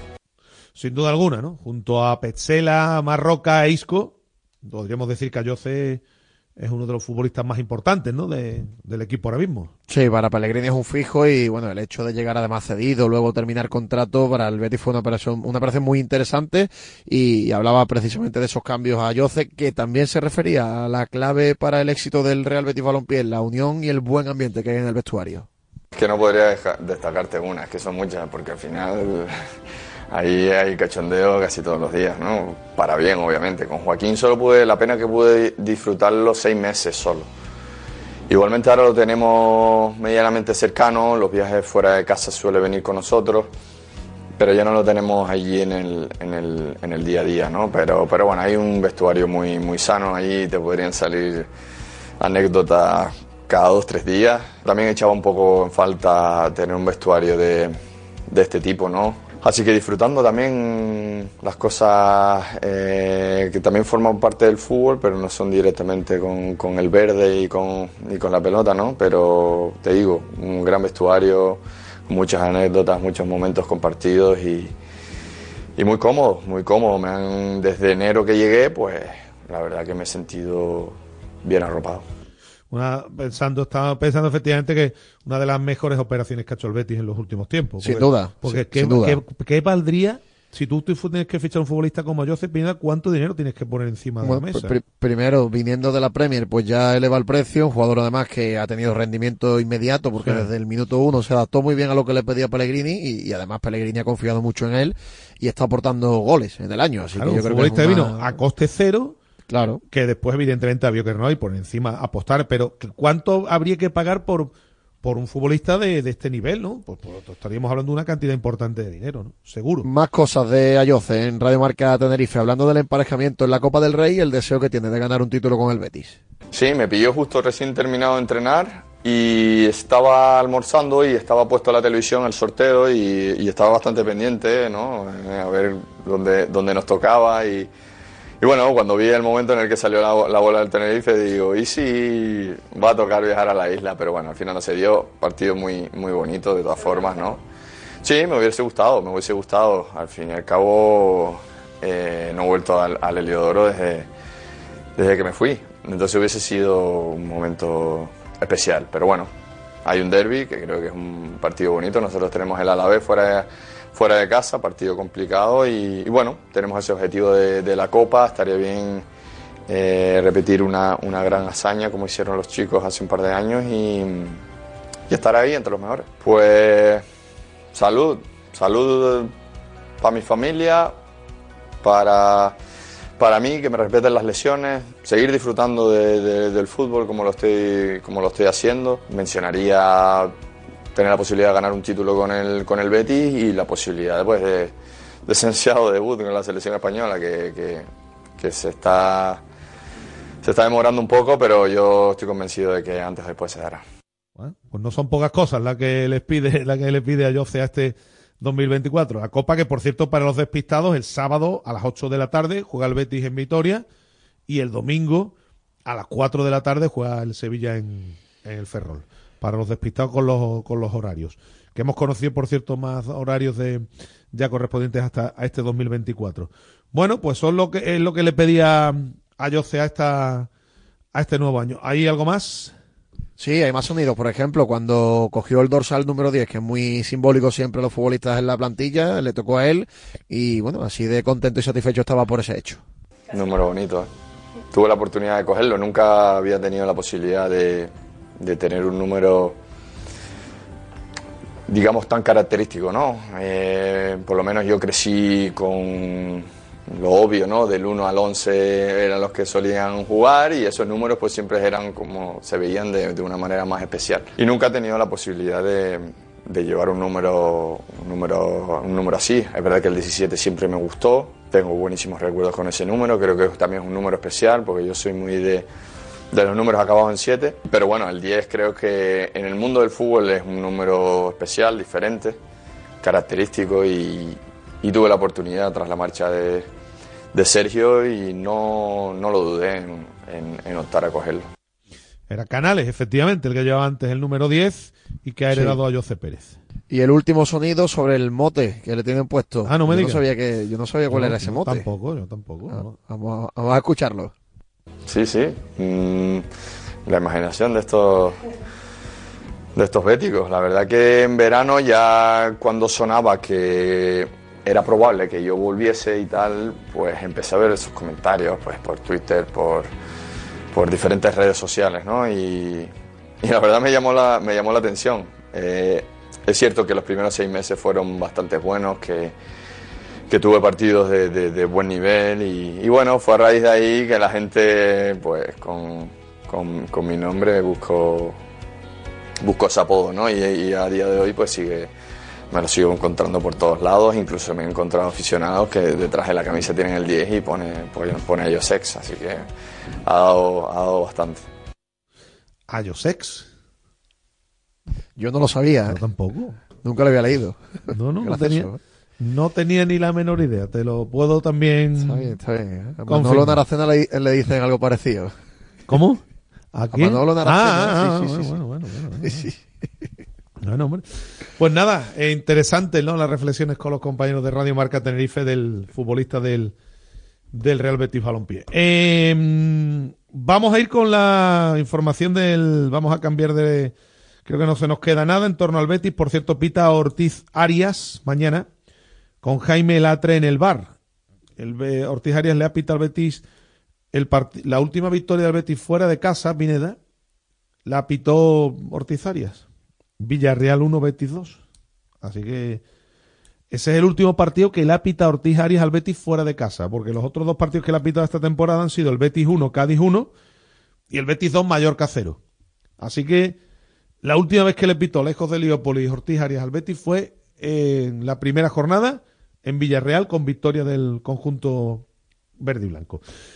Y vamos a ir con la noticia del día, ¿no? De la mano de Insolac, la empresa instaladora de energía fotovoltaica desde 2005. Aprovecha las subvenciones de hasta el 80% para viviendas, empresas y comunidades de vecinos. En Polígono Industrial Nueva Espaldilla, en Alcalá de Guadaira, en el 954-529-942 o en info arroba insolacrenovables.com. La noticia del día, sin duda alguna, es la presencia de 16.000 aficionados, que se dice pronto en el entrenamiento del Sevilla. ¿eh? Sí, mucha gente se, se, ha, pro- se ha puesto el entrenamiento por la mañana, además una hora bastante buena para, para que vayan los más pequeños, que ya sabes que habitualmente no pueden disfrutar de estos entrenamientos, que suelen ser a puerta cerrada. Y bueno, había una gran cantidad de, nichos, de niños, de hecho ha habido hasta una pequeña invasión en un momento ¿Qué me dado.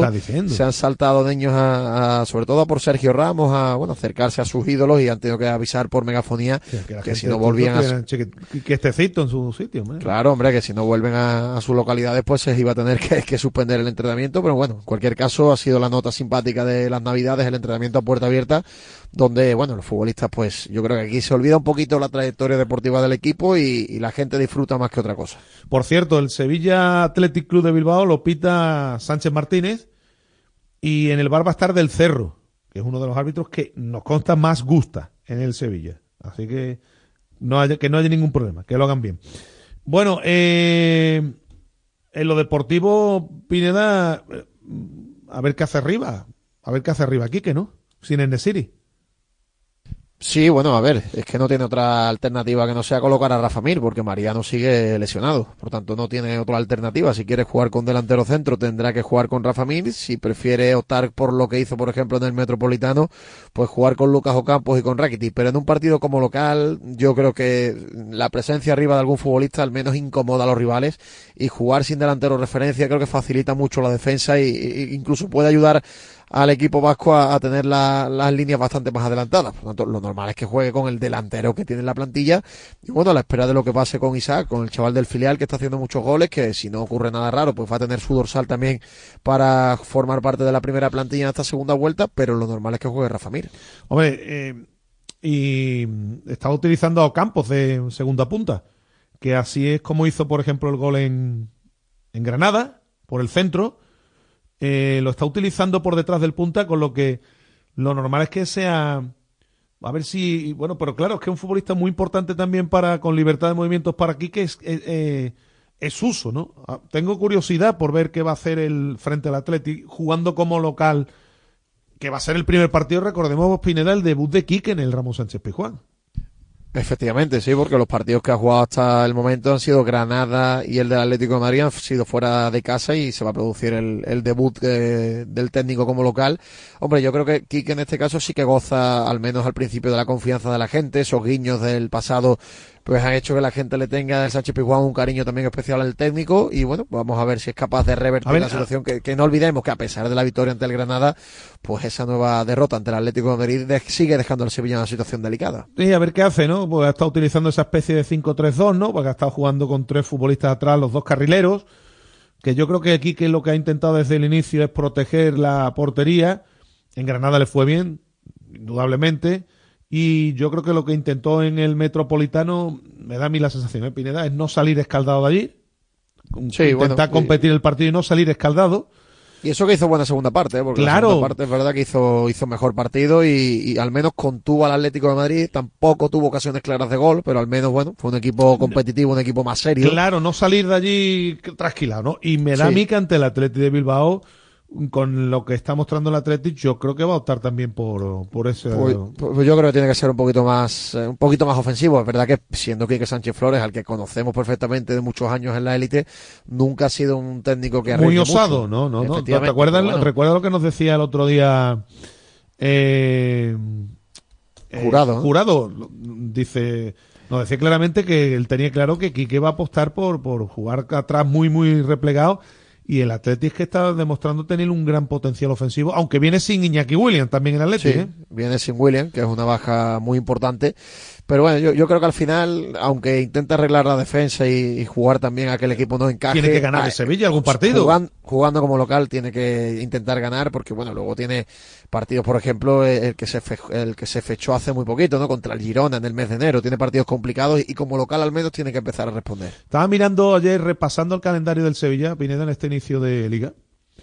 Y el Sevilla tiene dos partidos claves ahora en casa. Dos partidos claves, más allá del del Atleti Bilbao, que son Alavés y, y Rayo y, y Osasuna, perdón. Porque después, fuera de casa, tiene un calendario muy duro el Sevilla. ¿eh? Más allá de la visita al campo del Rayo, tiene que visitar de forma consecutiva equipos de la parte alta de la tabla eh, y tiene que amarrar los partidos. Los próximos partidos de casa es, es fundamental amarrarlos para salir ya de, de la situación complicada en la que se ha metido el equipo. ¿eh? Sí. Muy, muy parecido a lo, Sí, a sí. lo de la pasada temporada. Efectivamente, la, la pasada temporada es cierto que, que, que Mendilibar fue capaz en cinco jornadas de sumar cuatro victorias y un empate. Claro. Fue lo que permitió al Sevilla sacar la cabeza de- del hoyo, pero también es cierto que, fueron victorias por la mínima, eh, cerrando muy bien atrás y aprovechando ocasiones arriba, y, yo creo que al final eso debe ser la clave para intentar sacar al Sevilla de la situación actual, algo más parecido, ¿no? Arreglar la defensa y, y- esos partidos donde el Sevilla encaje poco, pues tener opciones de, ganar los encuentros, pero sobre todo como local, ¿eh? Porque luego fuera de casa ya hemos visto que es más complicado y, y el calendario también te va a exigir cuando vayas a, a Cataluña y los partidos como local son muy importantes. Claro, insisto que le queda por delante un calendario bastante duro en este inicio, porque el Sevilla efectivamente ahora tiene que jugar frente al Alavés, eh, que partido, por cierto, ese partido recordemos es en viernes, Pineda, es en viernes ese partido, viernes 12 a las Viernes 9 9 de la noche, sí. Y, y fíjate, después visita el Girona. recibe a Osasuna, va al campo del Rayo y fíjate lo que le viene después de forma consecutiva. Recibe al Atlético de Madrid, viaja a Valencia y viaja al Bernabéu para recibir a la Real Sociedad. Sí, la verdad que es un calendario bastante complicado en ese mes de, de febrero, sobre todo. Viaja para recibir, al- viaja al Bernabéu, yo, mm, me había leído. Rayo Sevilla, después viene Sevilla Atlético de Madrid, Valencia Sevilla, viaja al Bernabéu para enfrentarse al Real Madrid y recibe a la Real Sociedad. Por eso te digo que hay dos partidos que son el partido, obviamente el del jueves, y el, sobre todo, al, eh, el de aquí en casa, frente a la vez y frente a Osasuna, que se antojan fundamentales ¿eh? para salir de, de esa situación. ¿eh? Sí, totalmente. Bueno, eh, esta tarde hay rueda de prensa del, mm, vamos a decir, nuevo entre comillas, ¿no? Presidente. Sí, bueno, ya, ya presidente con cargo oficial, venía ejerciendo un poco la, sombra, sobre todo este relevo que se ha dado en el año 2023, pero desde el día 1 de, enero, José María del Nido Carrasco es pre- nuevo presidente del Sevilla y después de esta etapa de 10 años de Pepe Castro, con todos esos títulos que, ha sumado, pero una etapa yo creo que empañada y donde el último año y medio, dos años, le baja considerablemente la nota por el rendimiento del equipo, por todas las cosas que han pasado, por cómo se ha ido también devaluando la plantilla, hombre, y, y también alguna que otra salida entre, de entrenador, la marcha también de Monchi, que eso hay que apuntárselo en la parte negativa de- del presidente, y bueno, pues, el nuevo presidente y creo que la línea final, Agustín, va, va a ser continuista, ¿no? Porque no olvidemos que tanto Pepe Castro como José María del Nido Carrasco son dos personas que tienen muy pocas acciones y que están ahí colocadas en ese pacto firmado y sobre todo con las familias principales accionistas del, del Sevilla. Hombre, no cabe duda de que tú, que lo que acabas de decir es, es así, ¿no? Y los últimos tiempos de Pepe Castro al frente de la presidencia precisamente no han sido los, los, los más bollantes. Pero mm, Pepe Castro va a pasar a la historia del Sevilla como el presidente, bueno, pues el más laureado, ¿no? Si no me equivoco, ¿no? De la historia del Sevilla, ¿no? O sea, los títulos que En, cuan- en cuanto a títulos, sí, evidentemente. En cuanto a títulos, sí. Por eso digo, digo esto porque ha querido despedirse un poco en los medios oficiales. Viene sacando pecho también por lo que ha hecho, como es lógico y normal. Sí, hombre, a ver, y, y él también está a su derecho porque lo- los resultados, los números, los títulos y el palmarés están ahí, eso es irrebatible. Eso no lo puede cambiar Otra nadie. cosa es que alguno pueda opinar que haya tenido más o menos influencia en la gestión, bueno, cada uno tiene su opinión. Eh, nosotros aquí lo hemos hablado y lo hemos analizado muchas veces, los títulos están ahí, eso no, no se lo puede discutir nada. Si te parece, vamos a escuchar las Vino, por palabras de- cierto, a decir, si no me equivoco, que algunos vaticinaban que su presidencia iba a durar seis meses. Sí, es verdad. Bueno, él, él tuvo que llegar a la presidencia en mitad de una temporada porque a José María del Nido Padre pues le, le llegó esa condena ya de forma firme. Tuvo que abandonar la, la entidad para entrar en prisión y, y le tocó a él. Y a partir de aquí, bueno, es verdad que él no tocó demasiado, eh, prefirió tomar la línea continuista con el club que vaya, que estaba, bueno, había, había sufrido también en el verano un cambio importante en la plantilla con Unai Emery, con Monchi. Y finalmente pues empezaron a llegar los títulos de forma consecutiva, esas tres UEFAs que consiguió el Sevilla en el 14, 15 y 16 y a partir de ahí también finales de la Copa del Rey y bueno, a partir de aquí ya, ya sabemos que hubo una época, una temporada mala cuando se marchó Monchi, a partir del año 17-18, luego también el último año y medio que ha sido catastrófico y yo creo que también en la, en la entidad pesa un poquito lo económico, ¿no? Porque en los últimos años la- el tema económico también le, se, se ha ido devaluando poco a poco y la gestión no ha sido buena ni en lo deportivo ni en la parcela económica. Bueno, pues vamos a ir oyendo algunas de las reflexiones. Vamos a escuchar precisamente, hablando de su legado y el, cam- y el cambio en la presidencia. En los medios oficiales, Pepe Castro, ya expresidente del Sevilla. El cambio ha sido de forma natural, ¿no? Y tal y como estaba previsto y como recoge el acuerdo por, por la estabilidad del club que hicieron los accionistas mayoritarios en 2019.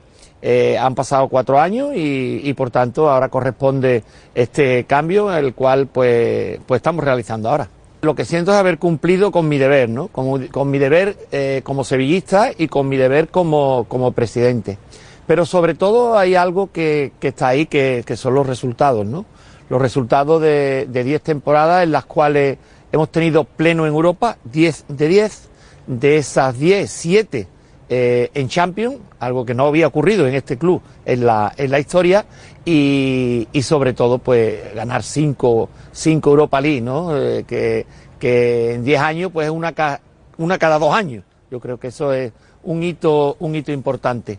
Y, y además hemos jugado 14 finales, quiero decir, yo creo que es un bagaje extraordinario en lo, en lo deportivo. Y luego en lo institucional también y sobre todo yo creo que, que también hemos subido mucho en infraestructura, ¿no?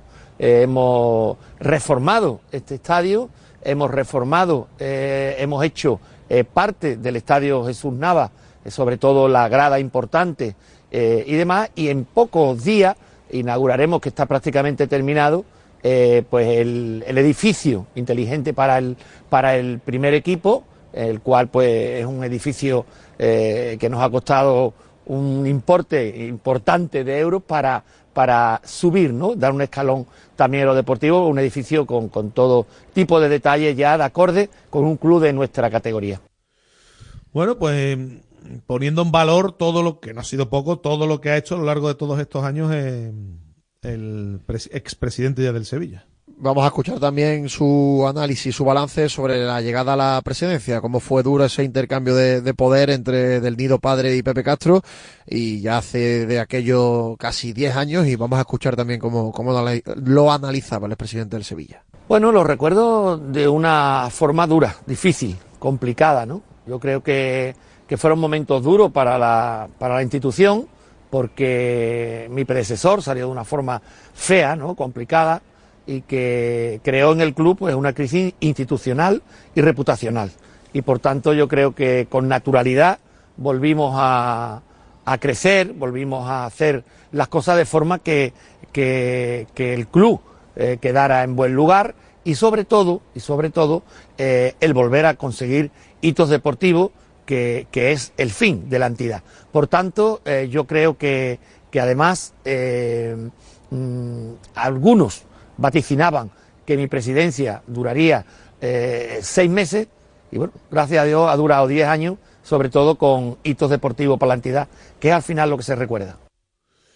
Es lo que queda, sin duda alguna. Porque, por ejemplo, este año 2023, que en cuanto a liga ha sido muy malo para el Sevilla, pues siempre será recordado por un nuevo título, ni más ni menos que el séptimo, ¿no? De Liga Europa. Sí, al final una temporada donde se toca plata, donde se toca un título, es una temporada histórica, aunque se haya hecho muy mal. Eso, eso queda ya para la historia y- del club. Efectivamente, y, y porque eh, desgraciadamente no se consiguen títulos europeos todos los años. Por tanto, hay que darle también la, la importancia que tuvo. El análisis también de Pepe Castro de los momentos más duros de su presidencia. Bueno, yo creo que sin duda el peor momento de estos diez últimos años ha sido el fallecimiento de Reyes, ¿no? Chico que lo ha dado todo por el Sevilla en distintos momentos de la entidad, eh, ha sido muy importante para nosotros. Eh, además, con el cariño que yo, que yo le tengo a él y a su familia, le tenía a él y a su familia, le sigo teniendo, porque son lógicamente de mi, de mi pueblo, de Utrera, y lo he visto nacer, lo he visto nacer, lo he visto cómo ha ido evolucionando poco a poco, eh, luego en el Sevilla hasta ser uno de los jugadores más importantes de- del mundo y, y, lógicamente pues también la pandemia fue un momento duro, muy malo para, para todo, para la entidad, para muchos aficionados, para muchos sevillistas en general. También los entrenadores, porque uno es persona y también se le coge cariño y el destituir a los entrenadores también, también le afecta. Y luego a nivel personal, pues lógicamente a nadie le gustan la- las críticas, ¿no? Eh, en los dos últimos años sobre todo he recibido lógicamente muchas críticas porque el, el equipo en lo deportivo no ha ido bien, a pesar de que el año pasado fuimos capaces de conseguir un título a pesar de no hacer buena temporada, pero evidentemente uno es una persona y también pues le afectan la- las críticas, sobre todo cuando son a, a nivel general, ¿no? Lógico y normal, pero sobre todo muy de acuerdo porque cuando uno gana o pierde en el mundo del fútbol esas cosas se pueden solucionar. Lo que no se puede solucionar es cuando se marcha un tipo como cuando se marchó José Antonio Reyes. Y para Sí. él y para él nos consta que fue muy duro, efectivamente. Sí, totalmente. Muy, muy buena relación con su padre, con su familia y tipo de Utrera también como él y, y mala. Eso mal sí que es irreparable. Totalmente. Un sonido más eh, del presidente del Sevilla, hablando, el expresidente del Sevilla, hay que acostumbrarse ya también a, a decirlo. verdad, ¿Con, verdad. Qué, ¿Con qué se queda de, de su mandato en estos 10 años? Bueno, eh, me quedaría con muchos momentos, ¿no? Con muchos momentos positivos, pero eh, la verdad es que hay algo que, que es lo más importante, que es ver la cara de los sevillistas disfrutando en todos aquellos títulos que hemos conseguido en estos últimos 10 años, ¿no? Eh, Turín, Varsovia, Basilea, Budapest. Yo creo que en, en- esos títulos eh, hemos visto la cara de la gente disfrutando y eso como sevillista es lo más, eso no tiene, no tiene parangón, yo creo que es lo más importante. Y además, eh, en un año donde todos hemos sufrido tanto como la pandemia, la alegría a los sevillistas la trajo el Sevilla Fútbol Club, consiguiendo de nuevo un título europeo. Y además hay algo que para mí es importante, que es que eh, a lo largo de estos años no solo hemos disfrutado los sevillistas, yo creo que han disfrutado la ciudad, los sevillanos y sobre todo han disfrutado aquellos que lo pasan mal. Eh, en, el- en mi despacho hay un cuadro, el único cuadro que hay, donde está pues la foto del primer título de estos últimos 10 años que fuimos capaces de que lo disfrutaron primero los niños del síndrome de Down, el segundo título eh, lo disfrutaron eh, los niños de San Juan de Dios, el tercero lo disfrutaron los niños del colegio de la ONCE, los niños ciegos de la ONCE, y el último lo, ha re- lo, ha, eh, lo han disfrutado primero las personas mayores. Bueno, pues con esas cosas y esos detalles se queda ya el expresidente. Y nos queda un sonido más, ¿no? Sí, un sonido más eh, hablando de cuál va a ser su papel ahora como vicepresidente y también del nuevo presidente del Sevilla y su opinión sobre, sobre Del Nido Carrasco. Bueno, pues a partir de ahora eh, me toca ayudar desde, desde otra posición a nuestro presidente eh, dentro del marco de la legalidad y de la legitimidad que, que tenemos en nuestro pacto. ¿no? Eh, yo siempre he sido una persona leal, ah, fui leal a mi presidente. eh, José María del Carrasco ha sido leal durante estos cuatro años y lógicamente yo siempre seré leal a aquello que firme y siempre y lógicamente seré leal a todo aquello eh, que haya que cumplir eh, por el bien del Sevilla Fútbol Club. Eh, José María Nido Carrasco es una persona que lleva mucho tiempo en el club, trabajando para el club y que ya tiene una cierta experiencia. Además, es joven, tiene 45 años. Yo creo que es una edad apropiada para los sacrificios que requiere esta, esta entidad y lógicamente yo creo que, que él lo va a hacer muy bien y, lógicamente aquí vamos a estar para ayudarle porque eh, lo importante es la entidad y ayudar a nuestro presidente para que nuestra entidad cada vez sea mayor. Es la realidad. Nosotros tenemos que pelear entre todos siempre por el bien de la entidad. Y si el bien del presidente, eh, el que esté en cualquier momento, eh, hay que ayudarle para que él triunfe, porque triunfando el presidente va a triunfar la entidad que todos amamos, el Sevilla Fútbol Club. Lo de lealtad en diversas ocasiones está claro por quién iba, ¿no? Yo he sido, Totalmente. yo he sido leal, lo ha dicho en varias ocasiones, y eso es lo que dice que va, va a ocurrir a partir de ahora. Lealtad total y absoluta al nuevo presidente, a, a José María del Nido Carrasco. Bueno, pues eso es lo que mm, en su entrevista, en la entrevista en los medios oficiales, entrevista que de despedida, ¿no? Decía el eh, expresidente ya eh, Pepe Castro. Antes de, creo que no se nos queda nada, mañana pendientes, bueno, esta tarde habla A las José cinco y María media. Carrasco, efectivamente.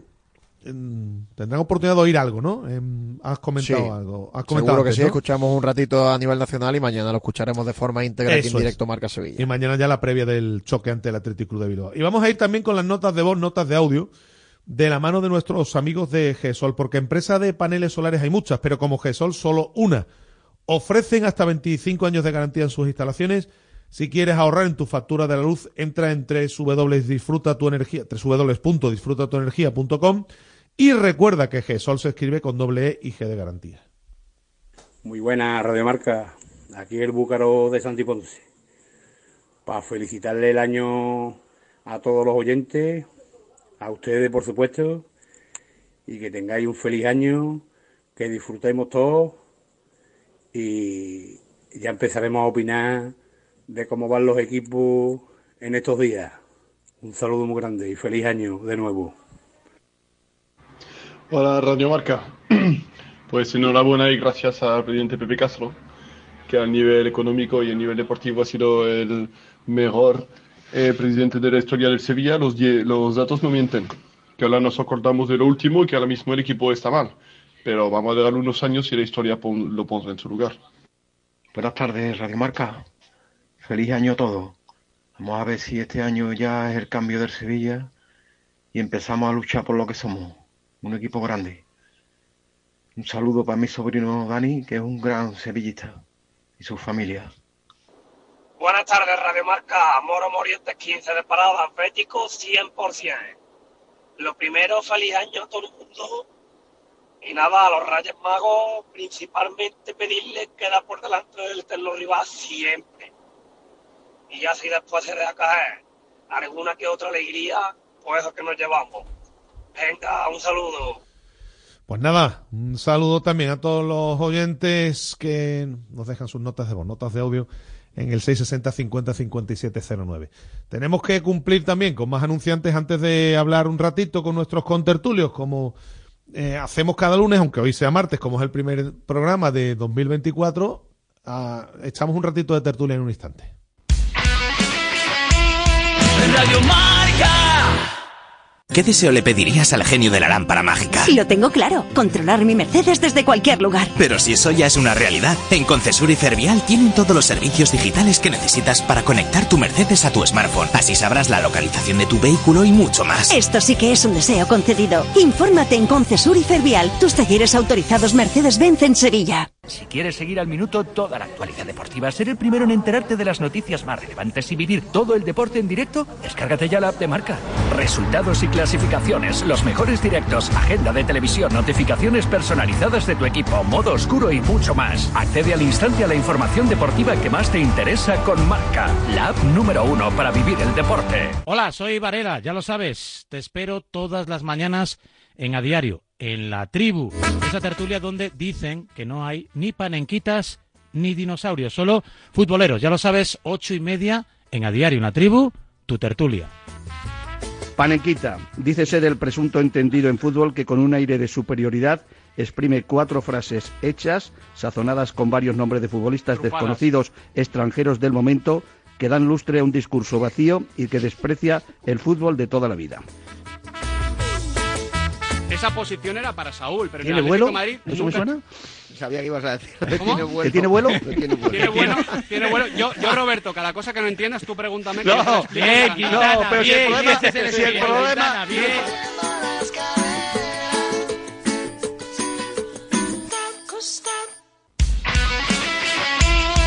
Radio Marca.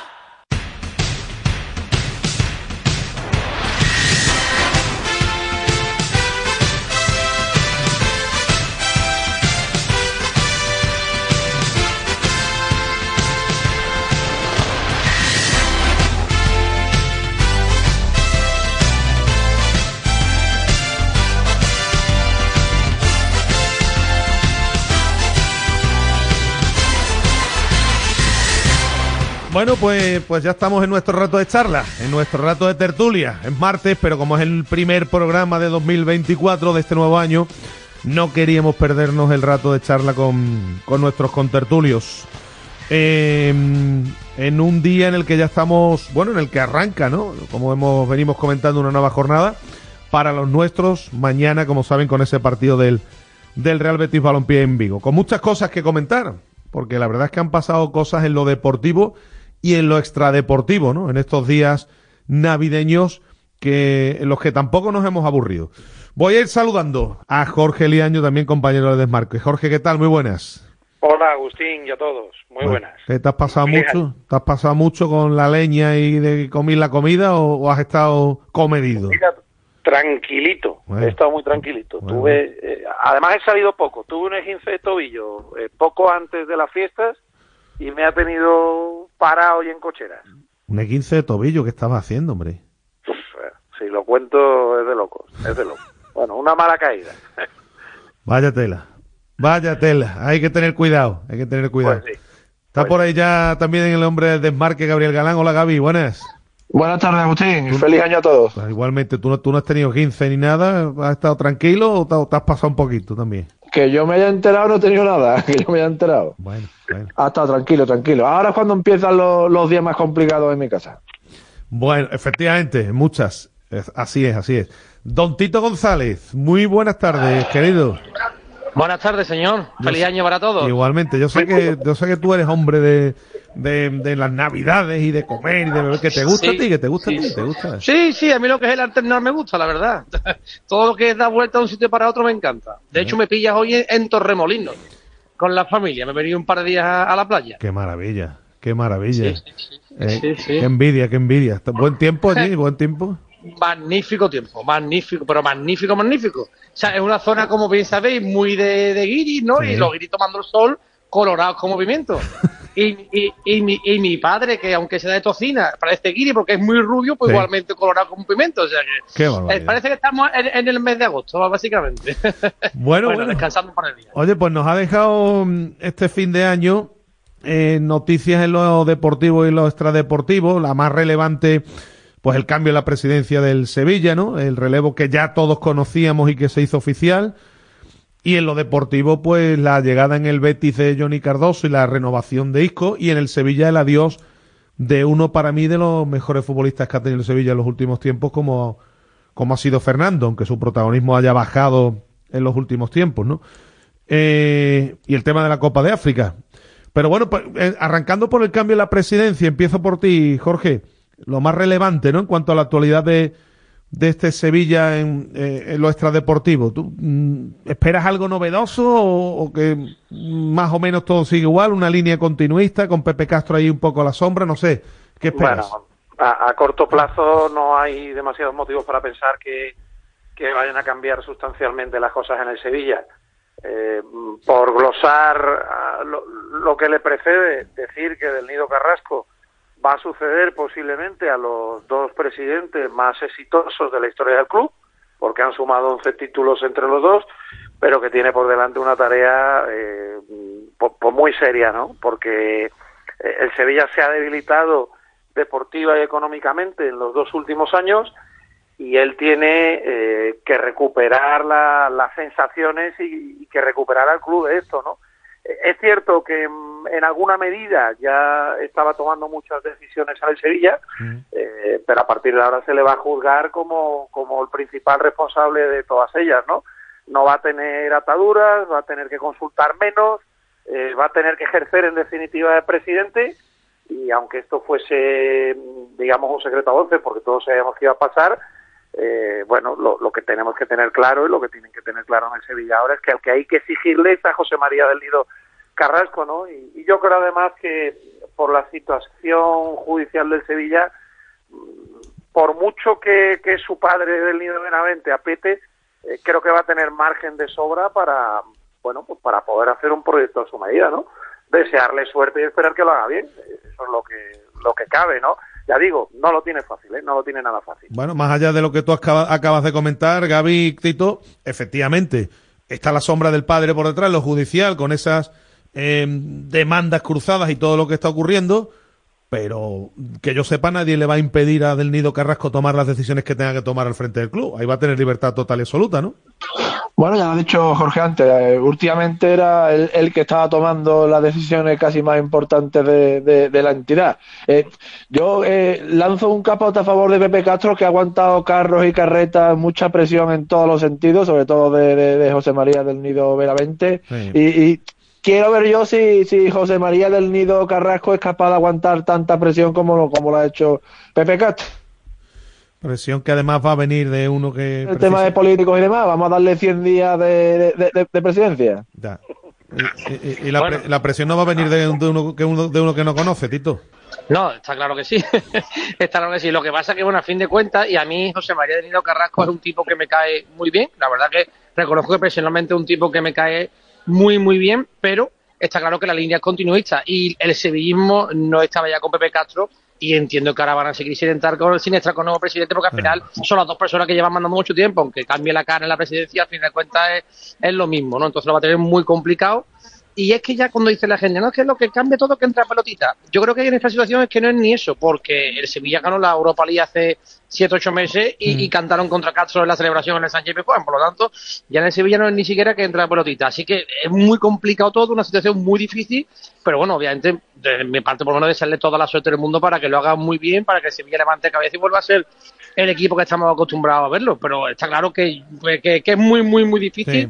Que cambie las cosas en el Sevilla. Claro, es que sí, salvo que le dé al Sevilla por ganar la Copa del Rey, eh, salvo que eso suceda, eh, no hay ningún motivo para pensar que, que, mm, que se pueda llevar una alegría a la boca del sevillismo de aquí a un tiempo. Es que es así, el, Se- el Sevilla está virtualmente fuera de competición europea, insisto, salvo que gane la Copa del Rey. Eh, y, y- claro, ¿qué, ¿qué le queda por delante a Del Nido Carrasco en el próximo año natural? Claro. pues le queda salvar al equipo del descenso eh, previo mercado de, de enero que puede ser o no decisivo no tiene por qué ser decisivo a la hora de salvar al equipo creo que con lo que hay da para eso eh, aunque evidentemente no te lo garantiza y, y- y luego hacer un verano razonable en el que con menos dinero del habitual en los últimos años el Sevilla se rearme y monte una plantilla mejor que la que tiene actualmente pero pero qué alegría le puedes dar tú a la gente no le puedes dar ninguna, salvo que ganes la Copa del Rey, ¿eh? Y, eso es lo peor, ¿no? Que, que, al Sevilla le queda por delante, eh, como mínimo, un año natural, si no hace eso, eh, en el que no se va a llevar ninguna gran alegría. Es que antes ha dado en la clave Tito en una cuestión que efectivamente ha venido aconteciendo en los últimos tiempos, porque en- hemos visto cómo se ha gritado contra el propio Pe- Pepe Castro, pero también en una en muchas ocasiones directiva dimisión y cuando se gritaba directiva dimisión en ese paquete va también el nuevo presidente, ¿no? Así que efectivamente eh, no ha sido el máximo responsable, pero sí ha sido uno de los mm, responsables directos, porque obviamente formaba parte de la comisión ejecutiva, de todo lo que ha venido aconteciendo en el club los últimos tiempos, ¿no? Pero bueno, a ver cómo a ver cómo arranca esto el jueves, ¿no? Ante un equipo que está haciendo las cosas muy bien, como es el Athletic Club de Bilbao. Más allá de ello, me imagino que también, ¿no? Alguna consideración está, eh, bueno, pues la- las negociaciones para sustituir a un futbolista que, que se ha marchado y que yo creo que ha sido uno de los futbolistas más importantes del Sevilla en los últimos tiempos, ¿no? No se ha ido en cualquiera. Es verdad que Fernando no tenía el protagonismo que venía teniendo eh, no hace demasiado tiempo, pero Fernando ha sido mucho en el Sevilla y lo está y vaya si lo está notando el equipo, ¿eh? Y bueno, yo creo que, que estamos hablando de uno de los mejores centrocampistas defensivos de la historia del club, ¿no? Un tipo que ya llegó siendo veterano, que, que curiosamente nació internacional, creo que nunca. Eh, la, la verdad es que no entiendo los motivos porque ha sido uno de los futbolistas de su generación y, y que al Sevilla le ha dado una barbaridad, le ha dado equilibrio, eh, le ha dado físico en lo defensivo, le ha dado una salida de pelota razonable, le ha dado mucho pozo. Bueno, eh, el Sevilla poco a poco ha, ha ido perdiendo, eh, bueno, pues todo el eje ese defensivo eh, que tenía durante los dos primeros años con Lopetegui, eh, Bono, eh, Koundé, Diego Carlos y, y Fernando, y, y se ha ido el último de ellos, ¿no? Quizás Sí. el que le da más equilibrio al equipo. Es una baja importantísima, pero, pero bueno, como quiera que ya desde el año pasado él estaba teniendo problemas, no podía jugar con continuidad, las lesiones, la edad, etcétera. Eh, bueno, pues ya le estaban afectando. Él ha decidido marcharse, eh, creo que lo va a hacer con honores, ese día le va a despedir como se merece, tiene que ser, puedan. claro. Y, y bueno, eh, pues eso es una baja importantísima, pero bueno, forma parte de, de, de lo que tiene que hacer el Sevilla a partir de ahora, ¿eh? que es un relevo generacional grande. No, está claro, porque nadie es eterno. Claro, pero pero no solo con él, ¿eh? me refiero a un... Sí. Eh, esto tiene que ser en profundidad en la plantilla, un relevo generacional grande. Navas tampoco es eterno. veteranos. Sí. Yo creo que Navas es el único que debería tener, no un cheque en blanco por la pasta, pero sí por, lo, por la duración de su contrato. Pero, pero bueno, eh, a partir de ahora renovar la plantilla y a bajar las fichas, ¿no? Que es lo que le toca al Sevilla. No, de, te iba a decir Navar, eh, futbolistas que ya están en una edad, Sergio Ramos, por supuesto, Acuña, que ya. Rakitic, Rakitic, sí, sí, sí, efectivamente. No, no, el trabajo de. Y además es muy complicado esto. mm, Le pregunto también a Gaby Tito, es muy complicado esto porque tienes que renovar un equipo que ha cosechado mucho- muchos éxitos con, con muy poquitos recursos económicos, que eh, indudablemente es fruto de la gestión también de, lo que han- de los que han estado ahí al frente, Gaby. A ver, la, la tarea es complicada, como bien Claro. dice, pero pero no puede pasar el Sevilla de ser Málaga a Malagón, entiéndase, no puede pasar de ser una plantilla de futbolistas de más de 34 35 años en 7 o 8 de sus miembros a fichar solamente a chavalitos de 17, 18, 19 años. Sí, hay que compensar, hay que compensar. Claro, eh, no, tendrán que fichar también a jugadores con cierto contraste y con conocimiento de, de- de lo que es la liga, el fútbol español y sobre todo el Sevilla Fútbol Club. No vale solamente traerse a jugadores franceses de, de Italia, de Francia Claro, o, o de Alemania. Nah, Ahí está el asunto, ¿no? En encontrar el equilibrio, ¿no? Encontrar el equilibrio con gente que efectivamente conozca el oficio, que tenga horas de vuelo y futbolistas que tienen que venir también, pues eso, a hacer o a intentar que el Sevilla haga lo que lo que ha hecho en, otra, en, en otros tiempos, ¿no? Comprar a, a un precio razonable y vender muy caro, que eso obviamente hace tiempo que no se va cumpliendo. Yo creo que es una oportunidad lo que tiene el Sevilla, eh, eh, siempre y cuando salve la categoría, evidentemente. ¿Por, por qué? Porque todos estos futbolistas que estamos hablando, que son tan veteranos, acaban contratos Ah, eh, y tienen una amortización altísima. Eh, con lo cual yo veo que, que- el problema económico que se va a generar de cara a la temporada que viene es un poco menor, porque la mayoría de ellos o bien no van a seguir o, o bien se van a quedar con un coste eh, mucho más bajo que el actual porque van a renovar a la baja. Eh, entonces, ahí hay una mínima ventana de esperanza para la reestructuración del, del Sevilla. Eh, insisto, eh, siempre y cuando, como dice Gaby, lo hagan bien, ¿no? Que luego esto no es fácil, ¿eh? Porque, porque cada uno es de su padre y de su madre, y aquí hay futbolistas con mucho bagaje, con mucha personalidad, que te van a apretar en las negociaciones y luego tú no vas a ser tan atractivo como, como otros años. ¿Por qué? Porque eres un equipo que no va a estar en Europa. claro. Mira, eh, eh, el único aspecto positivo que ha tenido la eliminación europea del Sevilla esta temporada con respecto a los equipos que siguen en, en Europa, entre ellos el Betis, es que puede cambiar, puede hacer y deshacer la plantilla como quiera dentro de sus posibilidades en este mercado. El, el, el Betis solamente puede inscribir a tres en la Liga Europa, puede fichar a, a, a, a 12 jugadores si quiere, pero solamente puede inscribir a tres. Y ese problema no lo va a tener el Sevilla. Es decir, el, el Betis no va, no, no va a fichar a tantos futbolistas porque es que después no van a poder jugar en Europa. El Sevilla puede fichar a cinco o seis si quiere en este mercado. Hablando de fichajes, Tito, se ha ido en Nesiri a la Copa de África. Eh, obviamente Nesiri tiene que volver. El mismo problema tiene el Betis, que se van a ir tres futbolistas y otros equipos. Bueno, en el caso del Sevilla, por la particularidad de, de la- y la incidencia ¿no? de, de Nesiri en el equipo, ¿debe firmar el Sevilla un delantero en este mercado de invierno? Claro que sí, porque ahora el Sevilla, dentro de la desvergüenza del mundo FIFA, de quedarte sin seguramente uno de tus dos o tres mejores delanteros, como es Nesiri, de tus dos o tres mejores jugadores, quiere decir, como es Nesiri, ahora te va a tener que afrontar en vez de enero con Rafa Mir. Por lo tanto, tiene que fichar un delantero, sí o sí, incluso para cuando llegue Nesiri. Te recuerdo que está Mariano también. Está Mariano y Bueno, está, está, está está, Mariano claro, y está, está. Rafa Mir. Porque claro, si tú tienes, del a ver, ver- del verbo estar, ¿no? si Claro, tienes del verbo estar Mariano- porque jugar no ha jugado. Claro, pero si tienes a Mariano, Rafa Mir, y cuando vuelva en Nesiri, si fichas a uno te encuentras con cuatro, delan- con cuatro delanteros mm, y, con, y, con, y con muchos menos partidos que otras temporadas. Por eso te lo Sí, decía. pero, pero, pero entiendo que Mariano, bueno, cuenta lo justito, ¿no? A no ser que ahora de pronto Quique Sánchez Flores encuentre en Mariano el Lobo Van Basten, es decir, eh, yo creo que cuenta poco o nada, ¿no? Y Rafa Mir, más que me pese, porque creo que tiene algunas condiciones, pero pero pero no, no, no, tampoco le veo jugando para, para darle minutos de calidad al Sevilla, por lo tanto solo está en Nesiri. Y bueno, ¿y quién te dice también que Nesiri no puede salir vendido este mercado de invierno porque llega una oferta por él, por ejemplo, ¿no? No lo sé. Te quiero decir que, que pueden pasar muchas cosas. Yo creo que Sevilla tiene que fichar a varios jugadores y uno es un delantero que marque diferencias. Claro que sí, es que el Sevilla se juega mucho lo que, va, lo que queda de temporada. Muchísimo. De hecho, le conviene, le conviene al Sevilla que Marruecos siga lo máximo posible y que Nesiri marque los mayores goles posibles, porque Se- es, es- se es la, es la más, claro. ideal del club. Sí, pero aún así, aún así yo creo que el Nesiri ya está suficientemente revalorizado, ¿no? Eh, Es decir, un jugador con caché, tanto lo que, por lo que ha hecho en la Liga Española como con el Sevilla en la Europa League, como en el Mundial, que no olvidemos que hace eh, poco más de un año llegó a, a las semifinales, ¿no? Por lo tanto, eh, yo creo que está suficientemente revalorizado. O- obviamente, mientras más goles marque, más va a valer, pero que yo creo que, que ya tiene caché suficiente para ser una venta importante en el Sevilla, que, que además entiendo que sería la venta del Sevilla, ¿no? Si quiere sacar dinero, creo que es por el jugador por el que más podrían sacar, ¿no? ¿Hay que firmar un delantero, Jorge? O, o- o- debido a las circunstancias y tal y como está la plantilla, hay que esperar ya verano, al verano? Si fuese solo un delantero, madre mía. Hombre, te lo digo por la marcha de Nesiri. Claro, claro, no, mira, el Sevilla tiene que fichar eh, un delantero. Eh, aunque lo primero que va a fichar es un mediocentro Sí. defensivo. Ah.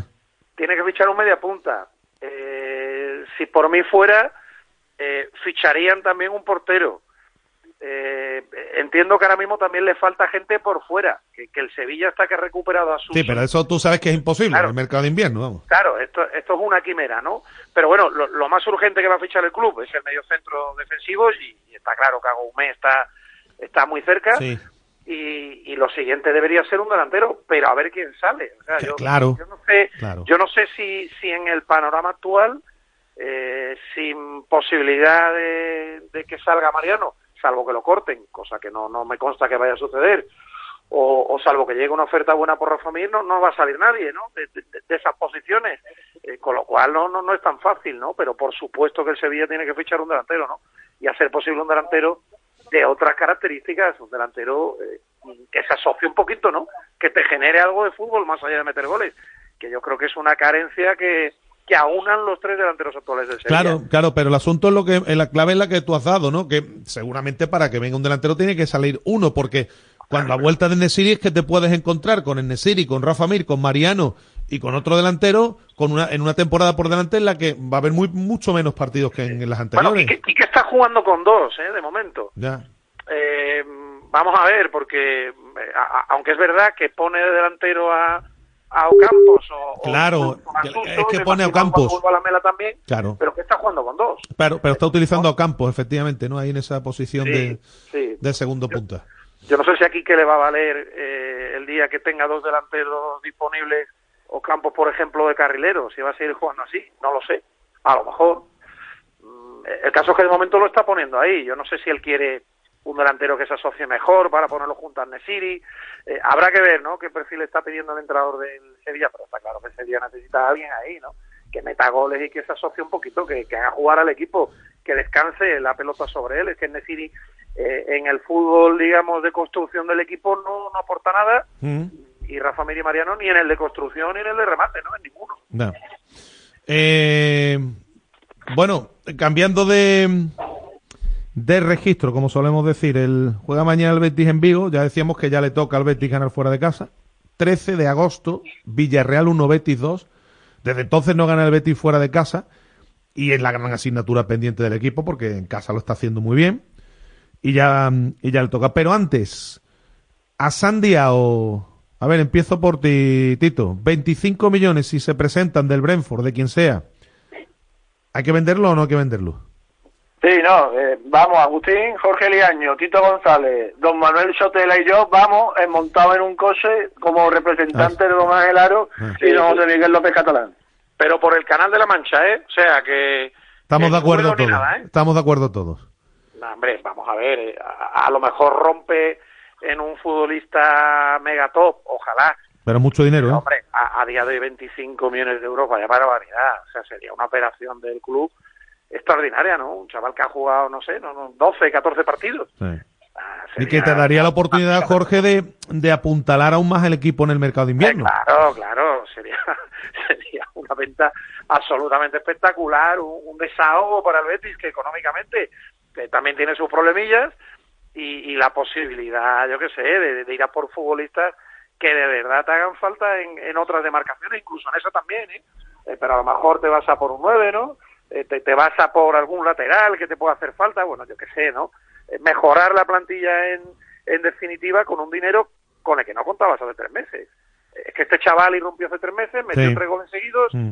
eh, luego le ha costado marcar, tuvo un bajón. En los últimos partidos ha jugado mejor. En los últimos partidos ha jugado bien. Efectivamente, en los últimos partidos ha jugado mucho mejor, pero bueno, 25 millones de euros, eso es una barbaridad, ¿no? Por, por Asandiao, me parecería una venta increíble. Bueno, Yo te, te- te lo-. Agustín, te lo hilo con otro tema del que vamos a hablar. Sí. Esa venta sería fundamental para hacer más feliz todavía a Isco Alarcón.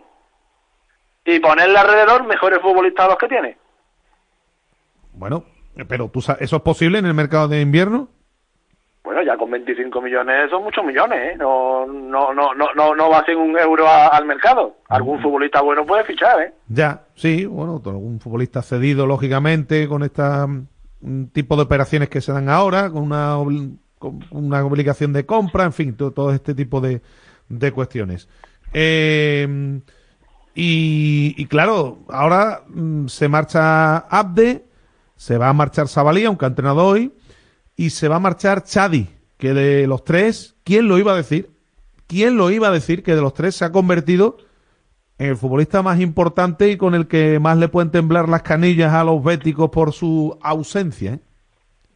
Es curioso, ¿eh?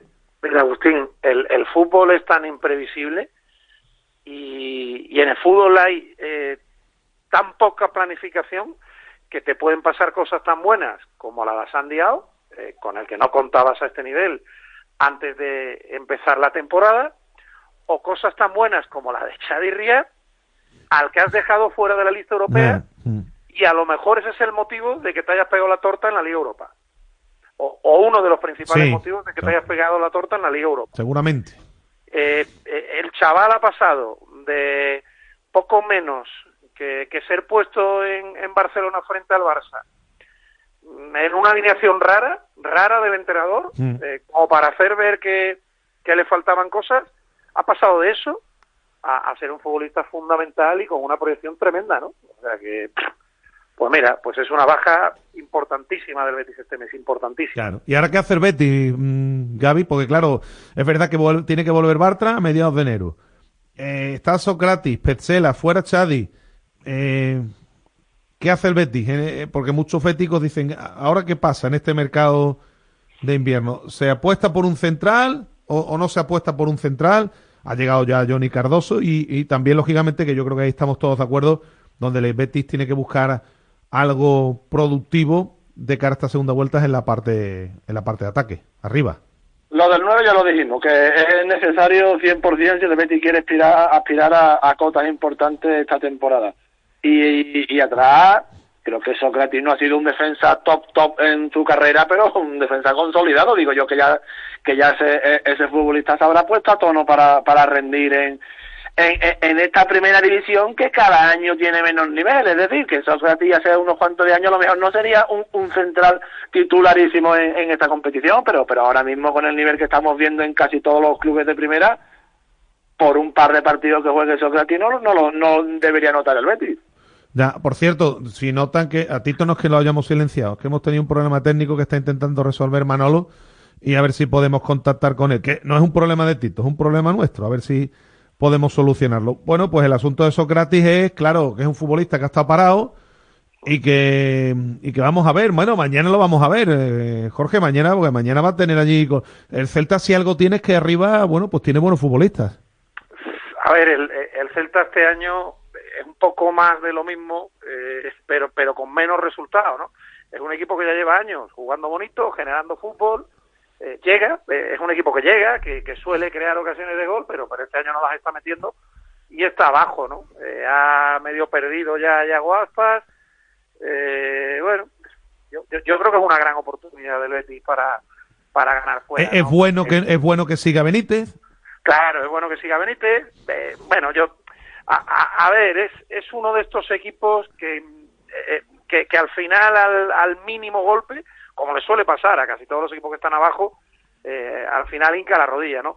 Y el Betis que últimamente eh, quizás no esté jugando tan vistoso, pero, pero sí que está muy sólido, está muy serio, como estuvo, por ejemplo, Ganoeta, eh, yo creo que tiene una gran oportunidad, ¿no? De hacer un partido tranquilo, de cazar al Celta, de jugar con los nervios de un equipo que está abajo y que, y que va a tener problemas para salir de ahí y, y de ganar el partido, ¿no? Con independencia de que el Betis también tenga bajas importantes, ¿no? Así que, eh, bueno, a, a- mí me parece que el Betis puede y debe ganar en Balaidos mañana. A ver, que ya está Tito. Tito, que te había preguntado, 25 kilos. Eh, a San Diao decía que por el canal de la Mancha decían eh, que lo llevan nadando. Sí, ¿no? Estamos de acuerdo. A ¿no? ver si me, a ver si me escucha ahora. Vamos a ver. Yo decía que obviamente sí, pero que la pena es que el Betis tenga que priorizar una vez más el tema económico al deportivo.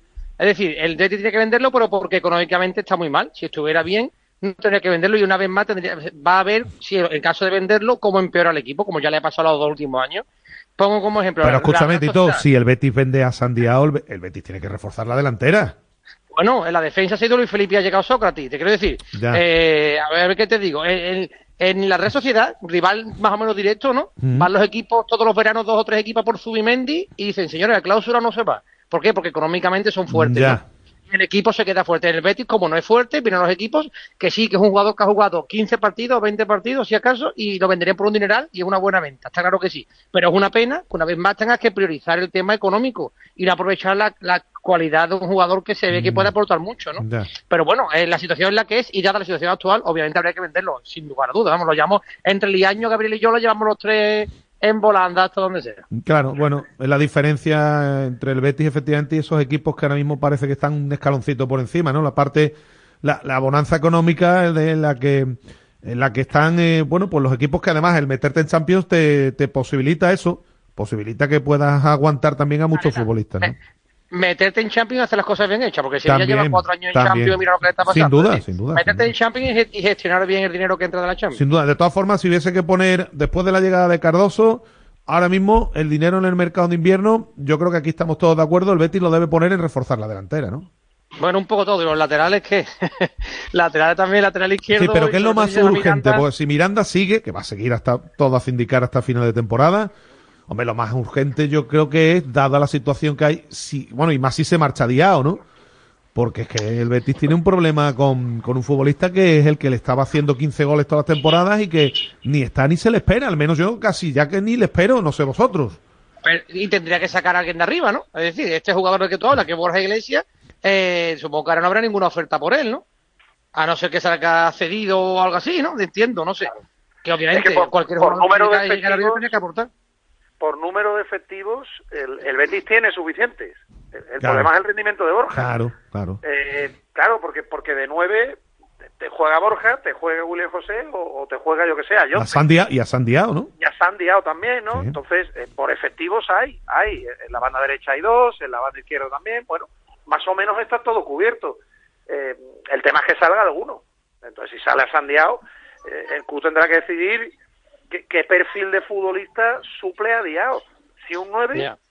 o si eh, por a Sandiao tiene que llegar un futbolista que juegue en la banda derecha, que es donde está jugando él más habitualmente, ¿no? Eh, claro, eh, esa también será una Hombre, to- de. Jorge, todos esperamos a ver qué ocurre, porque yo tengo que ver al futbolista, definitivamente. A ver, todos esperamos que ahí en esa banda derecha, acostado un poquito hacia la banda derecha, empiece a jugar más Fekir. Claro, a ver cómo está Fekir también, Claro, eso claro, que, claro, que- que claro. efectivos hay, pero, pero eso al final será una decisión de Pellegrini.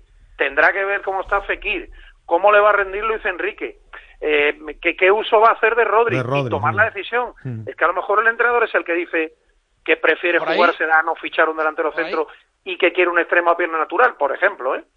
A ver qué hace el Betis, pero efectivamente todo va a depender de lo que de lo que vaya a pasar o de lo que vaya a ocurrir con Asandiao, ¿no? Si realmente vienen poniendo el dinero encima de la mesa que mm, esa información que apuntaban los compañeros de, de relevo. Bueno, más allá de, de esto, para ir terminando, la noticia también en verde y blanco en estas navidades, la ampliación de Isco hasta 2027, creo que, bueno, pues era una cuestión que se veía venir. Futbolista que no ha costado, ha costado la friolera de cero euros al club, que no es una operación ni mucho menos eh, económicamente de una envergadura importante y que creo que era necesaria, ¿no? por mal que salga, que no creo que vaya a salir mal, es mucho más barata que otras operaciones Claro. actuales que ha hecho el Claro. Real Betis Balompié. Claro. Por, ejemplo, comprar a Luis Enrique y no venderlo cuanto antes. Por, por ejemplo, por ejemplo. En el fútbol las cosas hay que hacerlas cuando tocan. Evidentemente, eh, uno desearía que en estos casos eh, pudieses esperar al último día para tomar la decisión, porque no sabes lo que va a pasar con Isco en los próximos meses. Y si se lesiona grave, pero eh, no está en tu mano tomar la decisión. Claro, hombre, no, claro. Te, te- te aprieta el propio Isco, eh, sabes que está rindiendo y que existe la posibilidad de que te lo quiten y tienes que hacerlo y punto. Con lo cual el Betis ha maniobrado muy bien en este aspecto, se asegura la continuidad del futbolista que, que está siendo el líder del fútbol ofensivo del equipo y ya está, ¿no? Y a, y a cuidarlo y, y a seguir dándole a Isco el, el ecosistema que se le está dando eh, para que el tío sea feliz y siga involucrado, que es lo que hace falta, ¿no? Con un futbolista de este nivel. Mm, Claro, eh, eh, evidentemente. Eh, Tito, Isco hasta 2027 era justo, como se suele decir, justo y necesario, ¿no? Hombre, obviamente, la mejor noticia del Betis en mucho tiempo. Yo creo que hemos hablado de esto alguna vez. Yo, en, en los años de vida que tengo, el mejor jugador que he visto en el Betis, por la razón de que el Betis lo disfrutó en edad de buen futbolista, fue Alfonso Pérez Alfonso, Muñoz. sí, Jugador, jugador tipo jugador tipo Madrid-Barça, pero jugador el del Real Madrid, jugador del Real Madrid es. que, que disfrutó el que- Betis. Pero en sus mejores años, no lo que hablamos aquí, ni de joven como a Santiago ahora, ni de veterano como cuando vuelve un jugador ya de vuelta, no, sino Sí. en sus mejores años. Y yo, Isco, a este nivel lo comparo con Alfonso. Sin duda, sin duda. Jugador, jugador a un nivel top, pero top europeo. Es decir, jugando a este nivel, espectacular. Por lo tanto, que renueve, si sigue a este nivel, pues la mejor noticia del Betis en muchísimo tiempo. Bueno, pues nada, vamos a ir poniendo el punto y final. Don Tito, que siga usted disfrutando de la Costa del Sol ¿eh? y de sus... Bueno, ma- mañana ya para Sevilla. Mañana para Sevilla, que ahora días muy bonitos. Muy y emocionantes, ajetreados. porque Tenemos niños pequeñitos. Muchas Así gracias. que un abrazo para todos. Un abrazo, un abrazo. Gabriel Galán, amigo, compañero, buen, eh, que haya, que los Reyes se porten bien. Que tengamos salud día a día, lo más importante. Bueno, Un abrazo para todos. Un abrazo. Y don Jorge Liaño, pues muchas gracias como siempre, ¿eh? A ver qué te traen los Reyes, ¿eh? Te mando un abrazo. Espero que muchas cosas para mí, pero también para todos vosotros y para todo el mundo, hombre. Que disfrute todo el mundo. Feliz año y felices Reyes. Feliz año y felices Reyes. Un abrazo, Jorge. Eh, mm, terminamos directo Marca Sevilla en el día de hoy. Esta tarde estamos ya con marcador, con la primera jornada de liga de 2024 y, y mañana volvemos con muchas más cosas, como siempre. Les esperamos. Gracias. Un saludo, adiós. Radio Marca. El deporte que se vive.